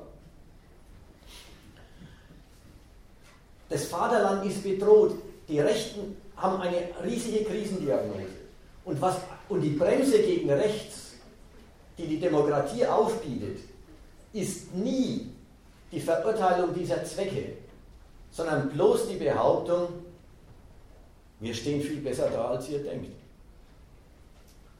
Wir haben es im Griff. Die Europäische Union ist nach wie vor das Mittel deutschen Einflusses und, deutscher, und deutschen Reichtums. Es ist mehr, es ist, es ist nicht die, das ist nicht dass die sagen würden, so ein Quatsch, dass Deutschland sich behaupten durchsetzen muss, sondern was eigentlich die Offiziellen, also die, Partei, die, die, großen, die Parteien der Großen Koalition dagegen setzen, ist, ihr merkt gar nicht, dass Deutschland sich so durchsetzt. Sie bestreiten den Rechten die Krisendiagnose, nicht die Konsequenz, die die Rechten nötig finden, wenn die, Krisen, wenn die Krise existieren würde. Das führt zum allerletzten Gedanken, den ich vortragen will, dann bin ich erstmal fertig. Das heißt dann aber auch, je mehr die demokratischen Verwalter des Staates zu dem Schluss kommen, die Mittel dieser Nation sind wirklich in Gefahr. Also denk mal, zerfällt Europa, ist doch auch jetzt ein tägliches Thema in den Zeiten. Brexit, jetzt machen die Italiener diese Abstimmung. Stellt euch vor, Le Pen gewinnt in Frankreich. Zerfällt Europa. Ist mit der Wahl von Trump auf die NATO noch Verlass. Je mehr die offiziellen Verwalter des Staates selber Krisendiagnosen, fundamentale Krisendiagnosen äh, stellen, desto mehr werden die Rechten salonfähig. Desto mehr ist die rechte Antwort die richtige Antwort. Und sie gelten höchstens noch als ein bisschen übertrieben. Insofern ist der Aufschwung der Rechten dann schon ein Indiz dessen, dass die Verwalter dieses Staates selber unsicher werden, ob der Erfolgsweg der letzten 60 Jahre überhaupt so noch fortzusetzen ist. Aber merkt mal, jetzt, jetzt sind wir an einem ganz anderen Ende gelandet. Diese Sorgen sind nicht die Sorgen der Deklassierten um die Rente sondern diese Sorgen sind die Sorgen der Staatsführer um den Staat und seinen Erfolgsweg. Und da merkt man, dass diese Leute, die dann von unten sich diese Politikangebote vorlegen und attraktiv erscheinen lassen, die sind dann nichts wie die Hampelmänner der, der, der, ja, der, des, des nationalen Krisenbewusstseins von oben. Machen wir einen Schluss, dann können wir jetzt mal drüber reden.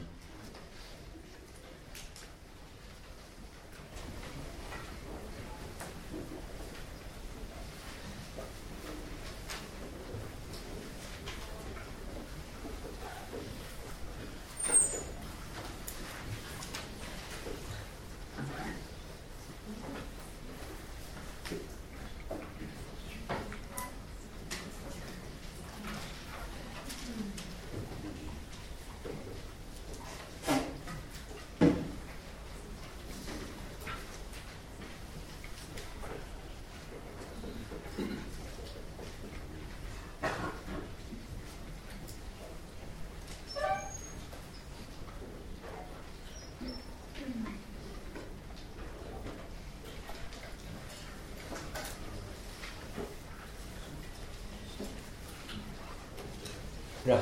ja. Ähm, eine Frage, also dass, dass Staaten mit Gewalt Grenzen gezogen haben und das dieses äh, nationale Bewusstsein erzeugt, das, das leuchtet, leuchtet ein, dass die sich darauf was einbilden und das als ihre Identität annehmen.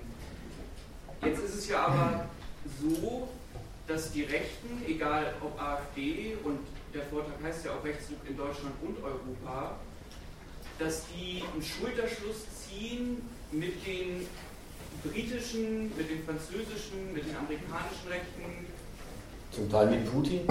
Genau, zum Teil mit Putin. Und jetzt, hatte die Frage vorher, ich hoffe, ich habe es jetzt richtig verstanden. Ist, ist es so, es gibt ja keinen, wie soll ich das sagen, kulturellen Souverän, wie es zum Beispiel einen nationalen Staat gibt, der das, der das quasi per Gewalt einsetzt. Ist es so, dass die sich darauf was einbilden und diesen Schulterschluss ziehen, weil die spezifischen Nationalitäten durch die Ähnlichkeit der kapitalistischen Staatsform, ich sage jetzt mal zwischen Frankreich und Deutschland, dass man sich da ein kulturelles Bewusstsein darauf einbildet und sich deshalb abgrenzt als Europa, sag ich mal, von zum Beispiel der arabischen Welt?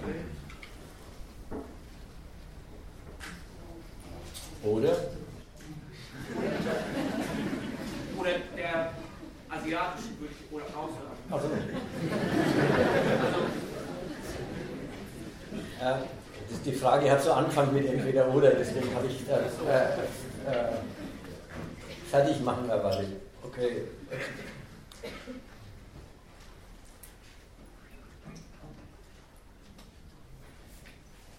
Also eigentlich habe ich den, den Anfang der Frage so verstanden, wie wenn da ein Paradox formuliert wird. Nämlich, jetzt schließen sich die Nationalisten von England, Frankreich, Deutschland, meinetwegen dann noch Russland und so weiter zusammen. Und das ist ja schon paradox, weil die Nationalisten, deren Kern besteht ja in, sie sehen die Selbstbezogenheit der Nation, den Egoismus der Nation im Vergleich, in, in, in Relation zu, zu ihrer Umwelt von den Regierenden vernachlässigt. Sie sehen den zu wenig verfolgt den nationalen Egoismus. Ja, wenn man die AfD nimmt und sagt, das sind lauter von den 68ern äh, kulturell entkernte, internationalistisch denkende Eliten, Kosmopoliten. Ja, dann macht, man, machen die denen den Vorwurf, die denken nicht genug an Deutschland, die setzen den deutschen Nutzen, den deutschen Vorteil im Verhältnis zu einer Umwelt, die prinzipiell feindlich ist. Nicht konsequent genug durch, sondern geben sich her für Weltprobleme. Ja, der Trump hat es sehr ausdrücklich gemacht. Amerika spielt immer den Weltpolizist und holt für die anderen die Kastanien aus dem Feuer. Ja, so fassen sie ihren eigenen Imperialismus auf. Ja, also sie beherrschen die Welt und fassen es auf, als sie tun der Welt einen Dienst und haben nichts davon. Und jetzt kommt er und sagt, er stellt Amerika ganz neu auf, make it great again. Und wie? Ja, indem er aufhört, für die Weltordnung zu sorgen und selber bloß noch den, Ego, den Egoismus der amerikanischen Nation als Konkurrent gegen andere Konkurrenten zu vertreten. Gut, jetzt haben wir erstmal die Fassung ein Paradox. Ja, wie kommt es eigentlich, dass Nationalisten eine Internationale gründen? Ja, das ist paradox. Wenn, wenn man denkt, jetzt kommt die AfD und einigt sich mit der Le Pen über irgendwas. Aber was ist eigentlich der, das politische Programm der Le Pen? Der Kern heißt, sich freimachen von dieser Dominierung durch Deutschland. Frankreich muss den Euro abstreifen, denn dieses Geld ist das, ist das deutsche Geld, es ist viel zu teuer für Frankreich. Frankreich fährt besser mit, eigenen, mit einer eigenen Währung wieder. Und überhaupt muss Frankreich als diese große Nation sich aus der Dominierung durch Deutschland lösen. Jetzt kommen Sie und haben gute Freunde bei der AfD. Was wollen da eigentlich die? Jetzt merkt man, es gibt Gemeinsamkeiten, ja? aber die Gemeinsamkeiten sind, sind negative. Alle beide Nationen oder in beiden Nationen fühlen sich die Nationalisten durch die supranationale Organisation Europas gefesselt. Also beide sind gegen Brüssel. Ja, so, können dann, so, so kann man eine, international, eine internationale der Nationalisten gründen. Brüssel unterdrückt uns alle. Man pflegt eine Weile die Vorstellung, man käme viel besser als Nation zurecht und sogar besser miteinander aus wenn man keine verpflichtenden Gemeinsamkeiten eingerichtet hätte. Also so erklärt sich die Internationale der Nationalisten, was, ich, was ein Paradox ist, aber was schon auch sein Gehalt hat. Ist nicht ohne Inhalt. Ich weiß jetzt aber nicht wirklich, ob das die Frage getroffen hat. Also das mit den negativen Gemeinsamkeiten, das hilft schon mal, aber ist, unabhängig davon ist es ja so, dass auch so Pegida, diese, diesen Abendlandcharakter, das, das ist ja etwas, was über, okay. über europäische Identität. Genau. Ja. Europäische Identität, obwohl ja die EU kritisiert wird und nicht als ein staatenähnlicher Souverän angenommen wird. Es wird ja, es ist ja nicht dasselbe. Das ist, ein moderner Nationalist sagt ja nicht, wir Europäer und grenzt sich dann von, von, von den anderen Kontinenten ab, sondern er beruft sich ja auf den deutschen Souverän oder auf den französischen in der Abgrenzung zu Europa, beruft sich aber zusätzlich auch noch auf das vermeintlich kulturelle Erbe. Wie, wie, wie, wie bringen Sie das, wie, wie ist das zusammengebracht? Und da habe ich gedacht, das verstanden zu haben, vorhin mit dem Italien-Beispiel, in dem die spezifische Wirtschaftsweise in den europäischen Ländern und auch die, der Staatenaufbau mit der Gewaltenteilung, dass die so ähnlich sind, dass sich darüber diese, diese Grenzen verschieben zu einem ähnlichen Bewusstsein davon, wie es sein soll.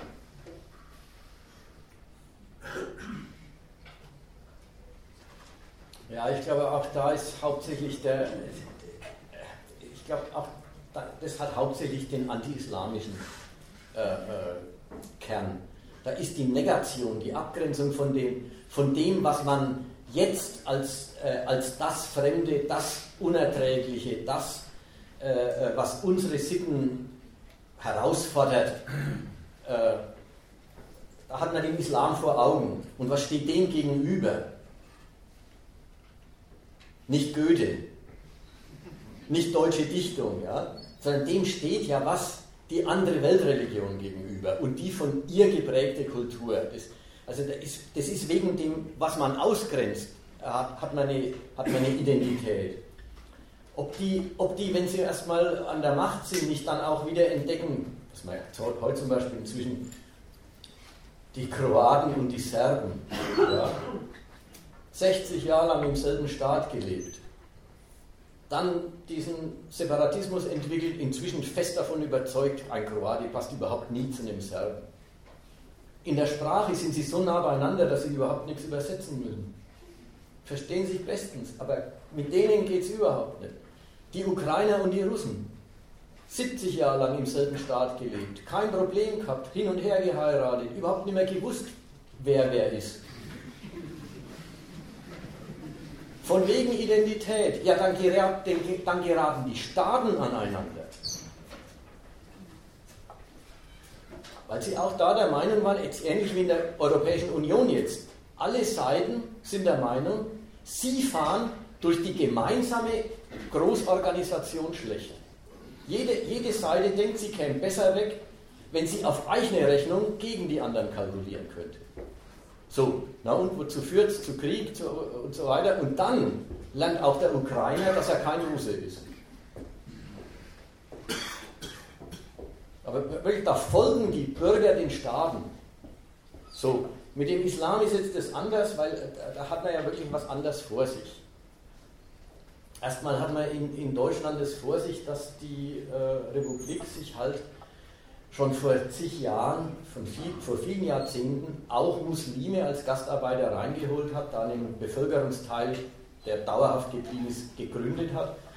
Jetzt gibt es den Islam in Deutschland und jetzt gibt es einfach eine Zuwanderung aus diesem kaputten Welteck, wo lauter Krieg ist und wo einfach Überleben schlecht geht. So, und jetzt ist, jetzt ist hier die, also die Vorstellung, die, die, die gehören nicht hierher, wird jetzt an ihrer Identität ausgedrückt. Man will sie nicht haben und jetzt wird gesagt, ihr Glaube ist unverträglich mit unserem. Die leben, richtig, die leben richtig in diesem Wahn dieser Identität. Also das ist nicht, das ist nicht eine Ideologie, die irgendwer erfindet und, und, und sagt sie dann rum, erzählt sie herum, ja, sondern das ist, das ist nationaler Wahn. Man glaubt es und lebt in dem. Und es geht so weit, dass die Leute sich unwohl fühlen, wenn da einer in einem Kaftan über die Straße geht. Die sagen, ich, ich muss doch keine, kein, kein Minarett in meinem Stadtteil dulden. Dann man erstmal fragt, was gibt es denn da zu dulden? Also man bemerkt es überhaupt nicht. Neben dem nächsten Fabrikschlot gibt es auch noch ein Minarett. Ja, bitte. Und? Das Bewusstsein, wir sind wir und wir haben hier das Sagen. Wir, das deutsche Volk bildet hier das maßstabsetzende Kollektiv. Dieses Bewusstsein wird herausgefordert, sozusagen beleidigt, wenn andere andere Sitten hier praktizieren dürfen und es wird nicht mal verboten.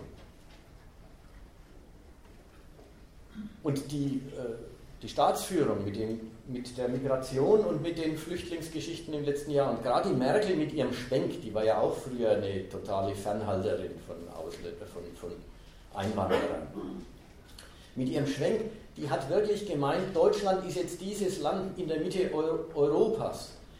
Die Deutschen müssen sich jetzt auch, müssen auch lernen, sich nicht als die Herren Europas, ja, aber als die Nation, die verantwortlich ist, ist für viel mehr als bloß für sich selbst zu verstehen. Die Deutschen sollen sich ein bisschen als Deutsche, also national, ein bisschen zugleich übernational verstehen. Und die wollte diese, diese Weltoffenheit, diese, wir sind eine globalisierte Republik und heute ist es eben so. Das wollte sie auch im Volk ein bisschen als Gewöhnung und als Brauch durchsetzen.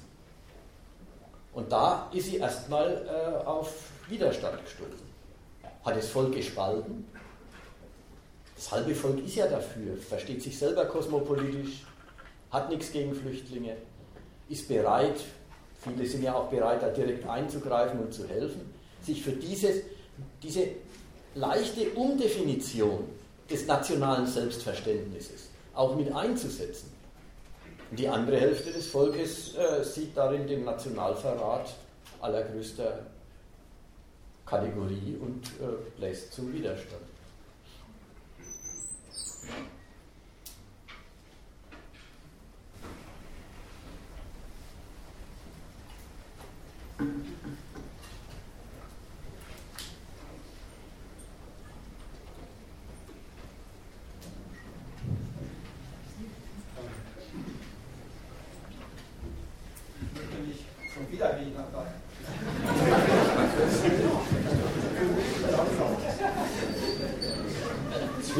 Beitrag so einzuleiten. Ich bin Mensch und ich bin auch ein Bürger. Ich möchte aber kein Spießbürger sein. Und wenn ich darunter verstehe, ich möchte auch nicht, dass Prioritäten verschoben werden, total verschoben werden. Was ist denn die Priorität? Wir haben eine Erde. Wir sind alle Menschen, egal welche Hautfarbe, egal welche Religion. Jeder von uns wird geboren und jeder von uns muss auch sterben. Und das Leben ist begrenzt. Und in dieser Möglichkeit. Und wie sieht es auf der Welt aus? Das ganze Thema AfD oder Flüchtlinge und die Waffen, was ist denn da? Es sterben 10 Millionen Menschen jedes Jahr auf der Welt. 100 Millionen Menschen, das ist schlimmer als jeder Krieg. 100 Millionen Menschen äh, sind am Verhungern der deutsche Etat für unsere Verteidigung beträgt 100 Milliarden plus mit den Kosten, die wir hier zahlen für unsere amerikanischen Freunde. Mit diesen 100 Milliarden plus könnte man jedem Menschen, der verhungert oder der auch nur hungert, 1000 Euro im Jahr geben. Mit 30 Euro, 40 Euro pro Monat retten Sie, können Sie an Menschen in Indien und in der Weltländern gut ernähren. Das heißt, Sie könnten Geld nicht nur jeden Menschen vor dem Hungern oder Querhungern retten, sondern gar nicht mit Infrastruktur aufbauen. Und da brauche ich gar nicht zu reden, ob die AfD schlecht ist oder nicht schlecht ist. Ich brauche nur zu sagen, was ist hier los? Äh, was, worüber streiten wir? Und jeder Migrant, der herkommt, der nicht wirklich integriert wird und äh, abhängig hier bleiben. Kostet uns so viel, wie wir 100 Leute in Indien direkt vor Ort helfen können. Und nicht, das ist nicht missverstehen. Wenn jemand Asyl braucht, sofort, das ist kein Thema. Ja, darum geht es gar nicht. Und eine Nation, wo wir uns unterhalten, wir bedienen uns alle derselben Sprache. Und gehen Sie doch mal, ich bin doch hier in Hamburg, gehen Sie doch mal auf dem Steinland spazieren, dann sehen Sie, Sie können sich nicht unterhalten, weil da wird nicht eine Sprache gesprochen, da wird Kriegssprachen gesprochen. Und ich kenne Afghanen, die seit 16 Jahren wohnen, die wirklich traurig sind, dass ihr Kind in der Schule kein Deutsch lernt, weil zu viele Sprachen und verschiedene Sachen da sind. Und das ist nicht die Aussage. Das heißt, wenn man aus der Reihe kommt, dann sollte man auch sagen, okay, dann kostet uns das Geld und das nehmen wir in die Hand und für jeden, der hier reinkommt, nehmen wir 100.000 Euro in die Hand und tragen die Verantwortung. Aber das bedeutet etwas. Und wir können, ich war neulich in England in Wembley, wenn Sie da in 10 Prozent noch, die Englisch sprechen, der Rest nicht. Und dann sehen Sie, da gibt es keine Bürgerverantwortung mehr, da passieren Dinge, wo Sie sagen, äh, weiß ich nicht, ob ich, da, ob ich das gut finde. bin, wird auch nicht viel die Umwelt getan, weil es ja keine soziale Kontrolle und soziale Interdependenz und Austausch geben kann. Das ist der Hintergrund, was wir sagen müssen. Sie möchten nicht verstanden werden, dass es rechts bin oder in der egal Es geht um Humanität. Aber da sollte man auch klar denken. Danke.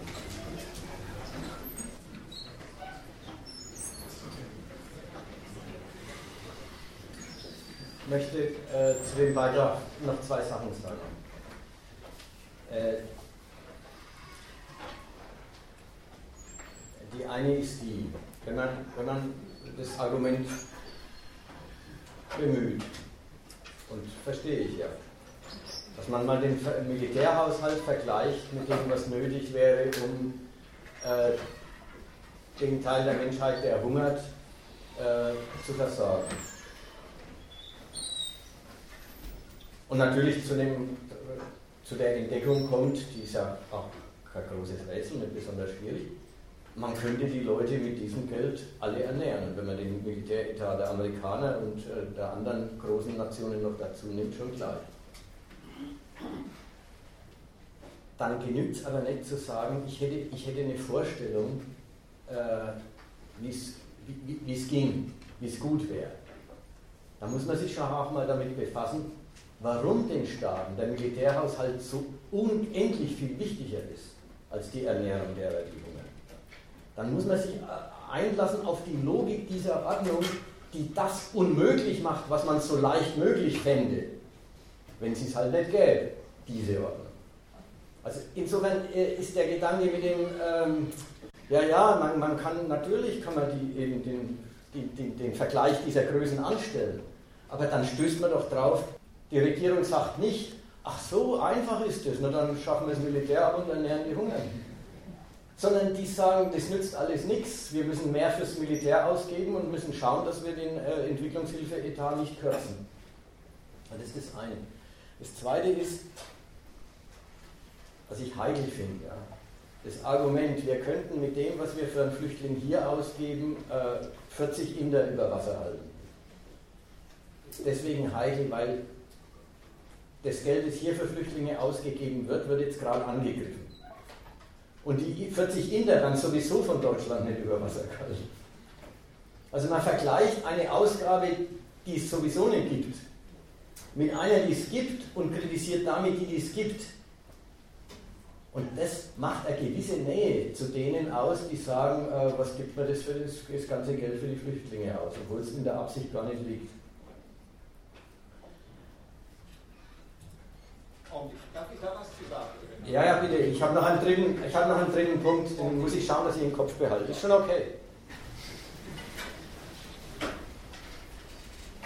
Äh, also, ja, bitte. Ich habe lange in Frankreich gewohnt oder habe ich gearbeitet.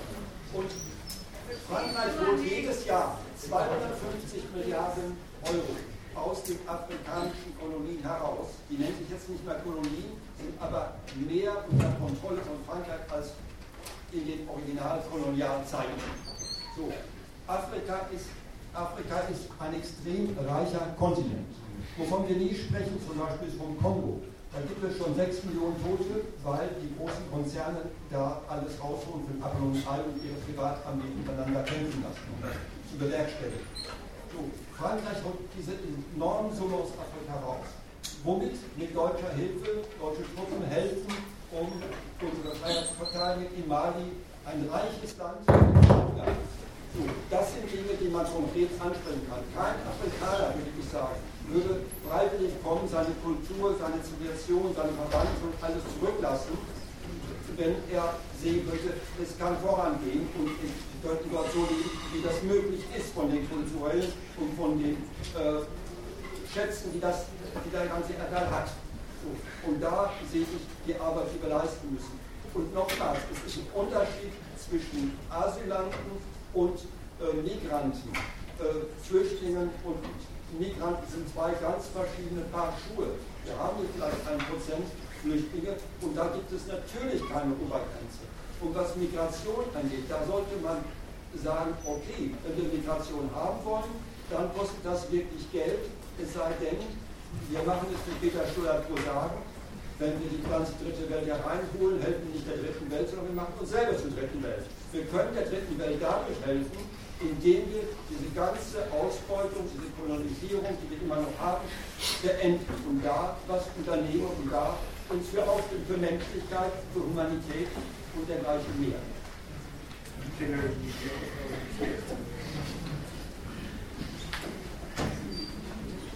Ich wollte noch zu dem letzten Punkt, äh, zu einem anderen Moment von dem Beitrag noch was sagen, nämlich äh, das war diese Bezugnahme auf Wembley.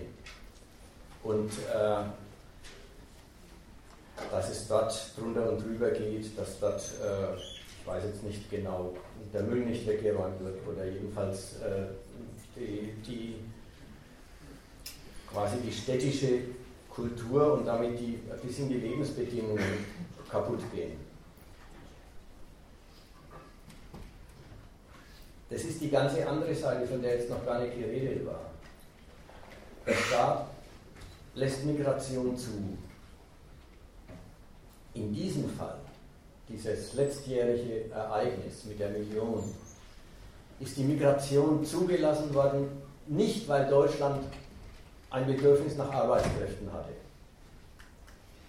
Also nicht aus einem deutschen Kalkül raus, wir brauchen Arbeitskräfte, deswegen sollen sie her, sondern aus dem Standpunkt, die sind sowieso da, die, die, die, die, reißen die Grenzzäune ein. Man muss das, also die Merkel hat er, ich glaube, da kann er ja glauben, wenn sie sagt, man muss das ein Stück weit zulassen, damit man es wieder unter, Kontrolle bringt. So hat die das gedacht und so hat sie es auch zu machen versucht. Wenn jetzt so Leute dann reinkommen, reingelassen werden, dann ist es natürlich wieder gar nicht die Frage der Regierung und der Wohl Tagen, die sie dann austeilt, sondern es ist eine Frage, die entscheidet sich am Arbeitskräftebedarf des Kapitals im Land. Ob die Leute objektiv integriert werden. Das ist eine ganz andere Ebene. Die hat mit der Politik im engeren Sinn gar nichts zu tun. Die Leute sind da und jeder weiß, entweder sie werden im Laufe der Zeit zu Arbeitskräften der deutschen Wirtschaft und dann gibt es auch was zu verdienen und dann gibt es auch Geld auszugeben und dann kann man wie jeder Deutsche Familie machen und dann wird Familie das Wichtigste und dann wird Religion zur Privatreligion, wie es die Deutschen auch im Laufe dem 30-jährigen Krieg langsam, langsam gelernt haben. Aber wenn das nicht gelingt, dann kriegt man natürlich Slums und Banlieues und Bevölkerungsteile, die sich ausgegrenzt und bloß unterdrückt fühlen.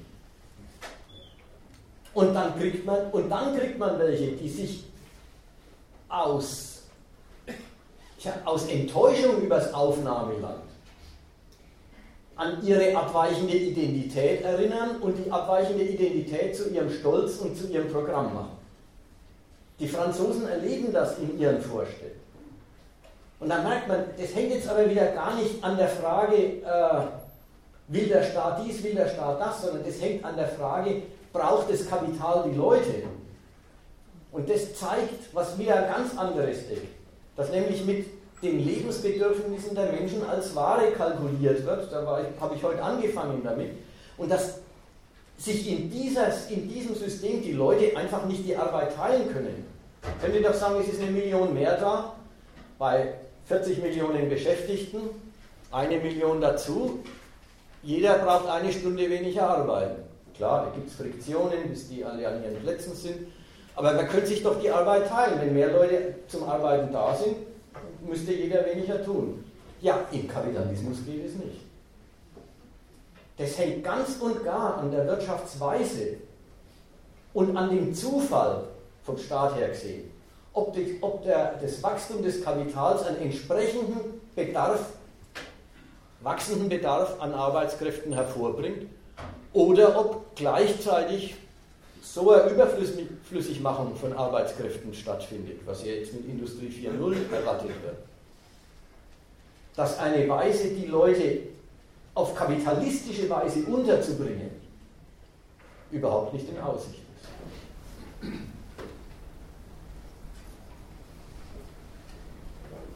Das ist auch eine schöne Widerlegung von dem Taxibeispiel. Also die Taxifahrer können sich ja auch freuen, wenn so viele da sind können sie ja irgendwie mal früher nach Hause gehen und müssen nicht ewig rumstehen, wenn Lebenslos ist. So, aber das ist ja eben gar nicht vorgesehen, weil die müssen ja Geld verdienen. Ja,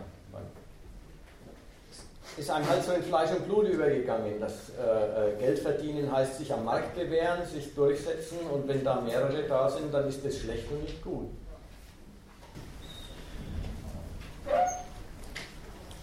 Ich habe noch eine Frage zu letzten Punkt, Stichwort Krisendiagnose. Du hast es ja ins Verhältnis gesetzt, die Krisendiagnose der Rechten, das Vaterland ist bedroht, zur Krisendiagnose der, der wirklichen Machthaber, der, der Standortverwalter, dass die äh, Erfolgswege der Nation nicht mehr so sind, wie sie bisher waren, sein könnten. Ich habe nicht richtig verstanden, die, äh, die Gemeinsamkeit und den Unterschied dieser beiden Kriegsdiagnosen. Also den Unterschied, äh, ich sehe eher einen Unterschied als eine Gemeinsamkeit.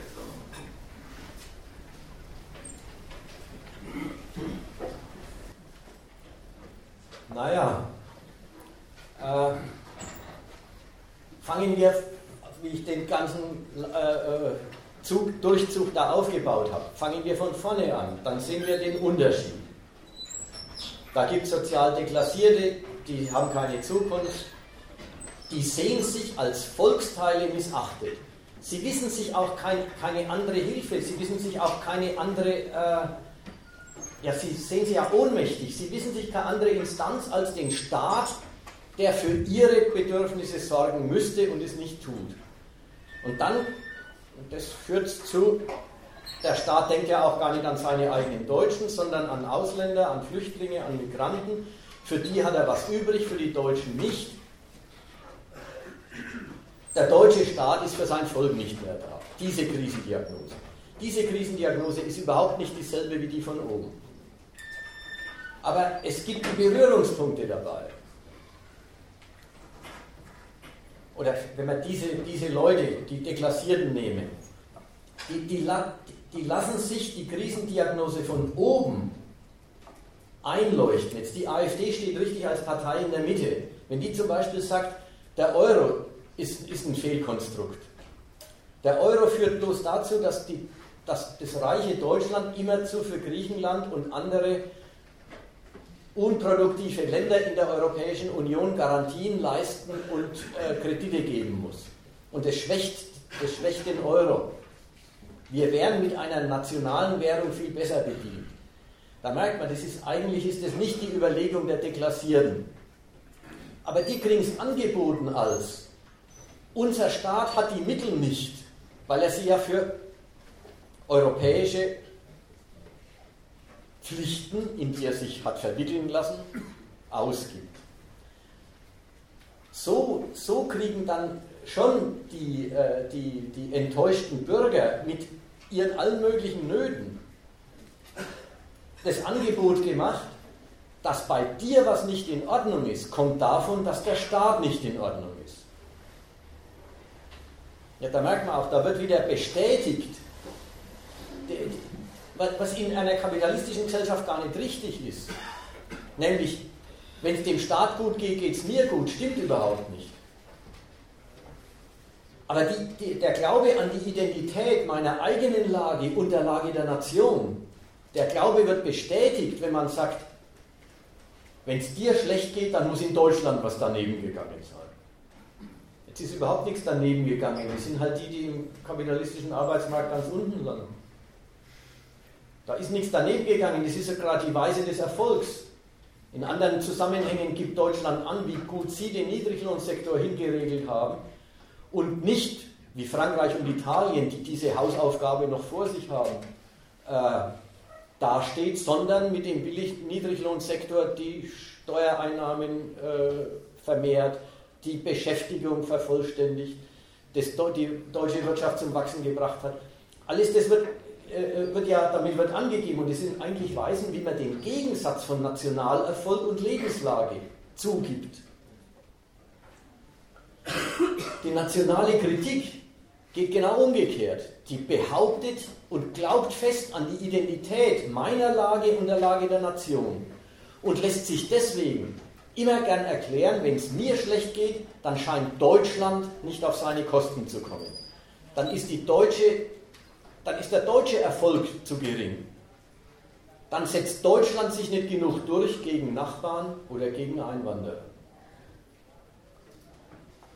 Und dieser Glaube an die Identität ist dann die Weise, wie sich die, die Deklassierten, sage ich jetzt mal, wie die sich dann auch anschließen und zum Material machen lassen für alle Formen von Korrektur des nationalen Erfolgswegs.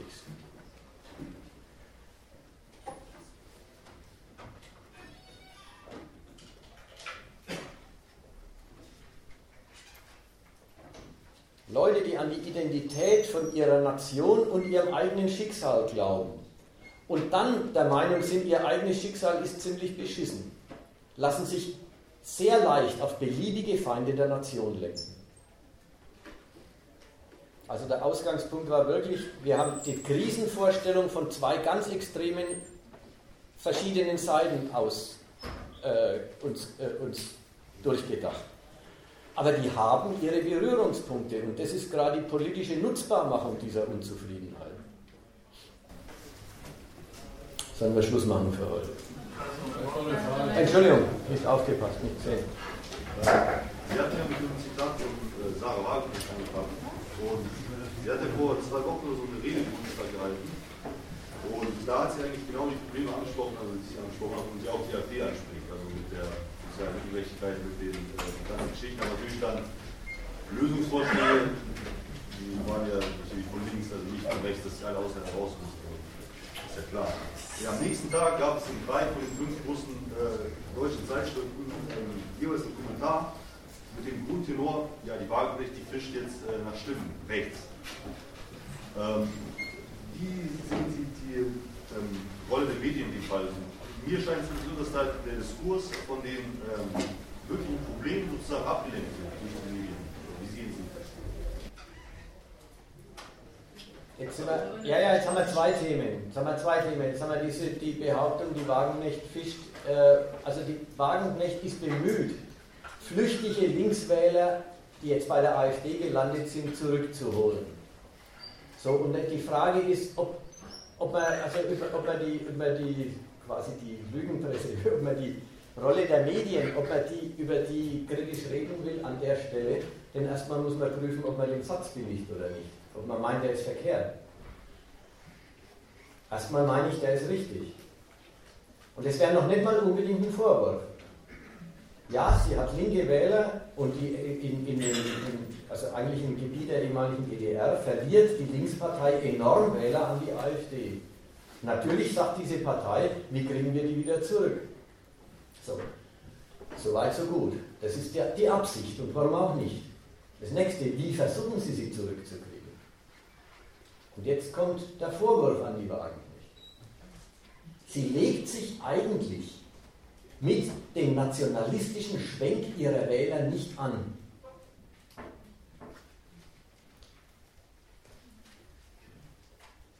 Diese, diese ich, womit ich eingestiegen bin heute, ja, dieser Satz, äh, ja, ja, diese Flüchtlinge, die stellen sich dann, die melden sich in diesen Wohnvierteln, wo die billigen Mieten sind und dann steigen dort natürlich die Mieten und dann steigert es die Stimmung gegen die Flüchtlinge. Und dann sagt sie, aber die wahren Schuldigen sind, ist eine Politik, die Deregulierung gemacht hat und äh, ich weiß nicht was, sowas. Eine neoliberale Politik, ja, das ist so, so geht der Gedanke weiter. Den Fehler, den ihre Wähler machen, sagt sie ihnen gar nicht.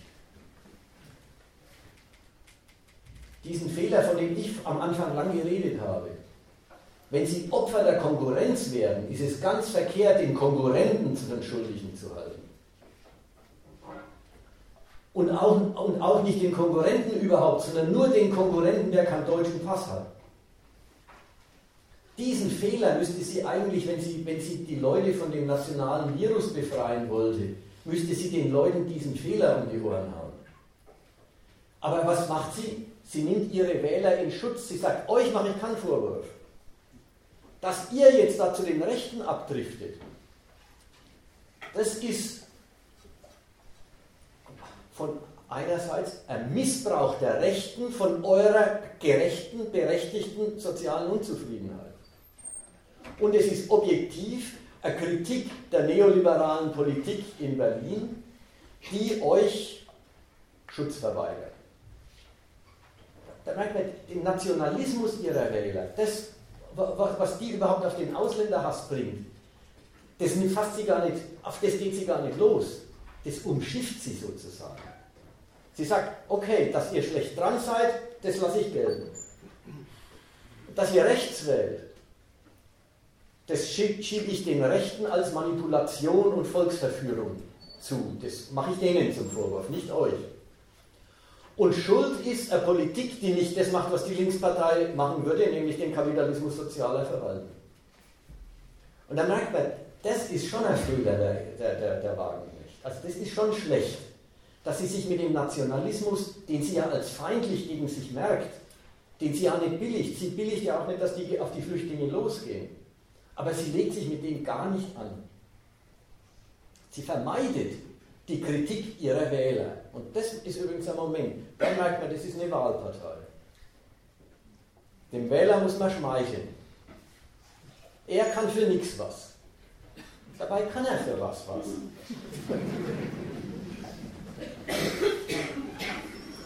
Also deswegen würde ich jetzt an der Stelle das mit der Presse gar nicht weitermachen, weil an der Stelle würde ich sagen, ja, ja, die Presse hat da schon recht.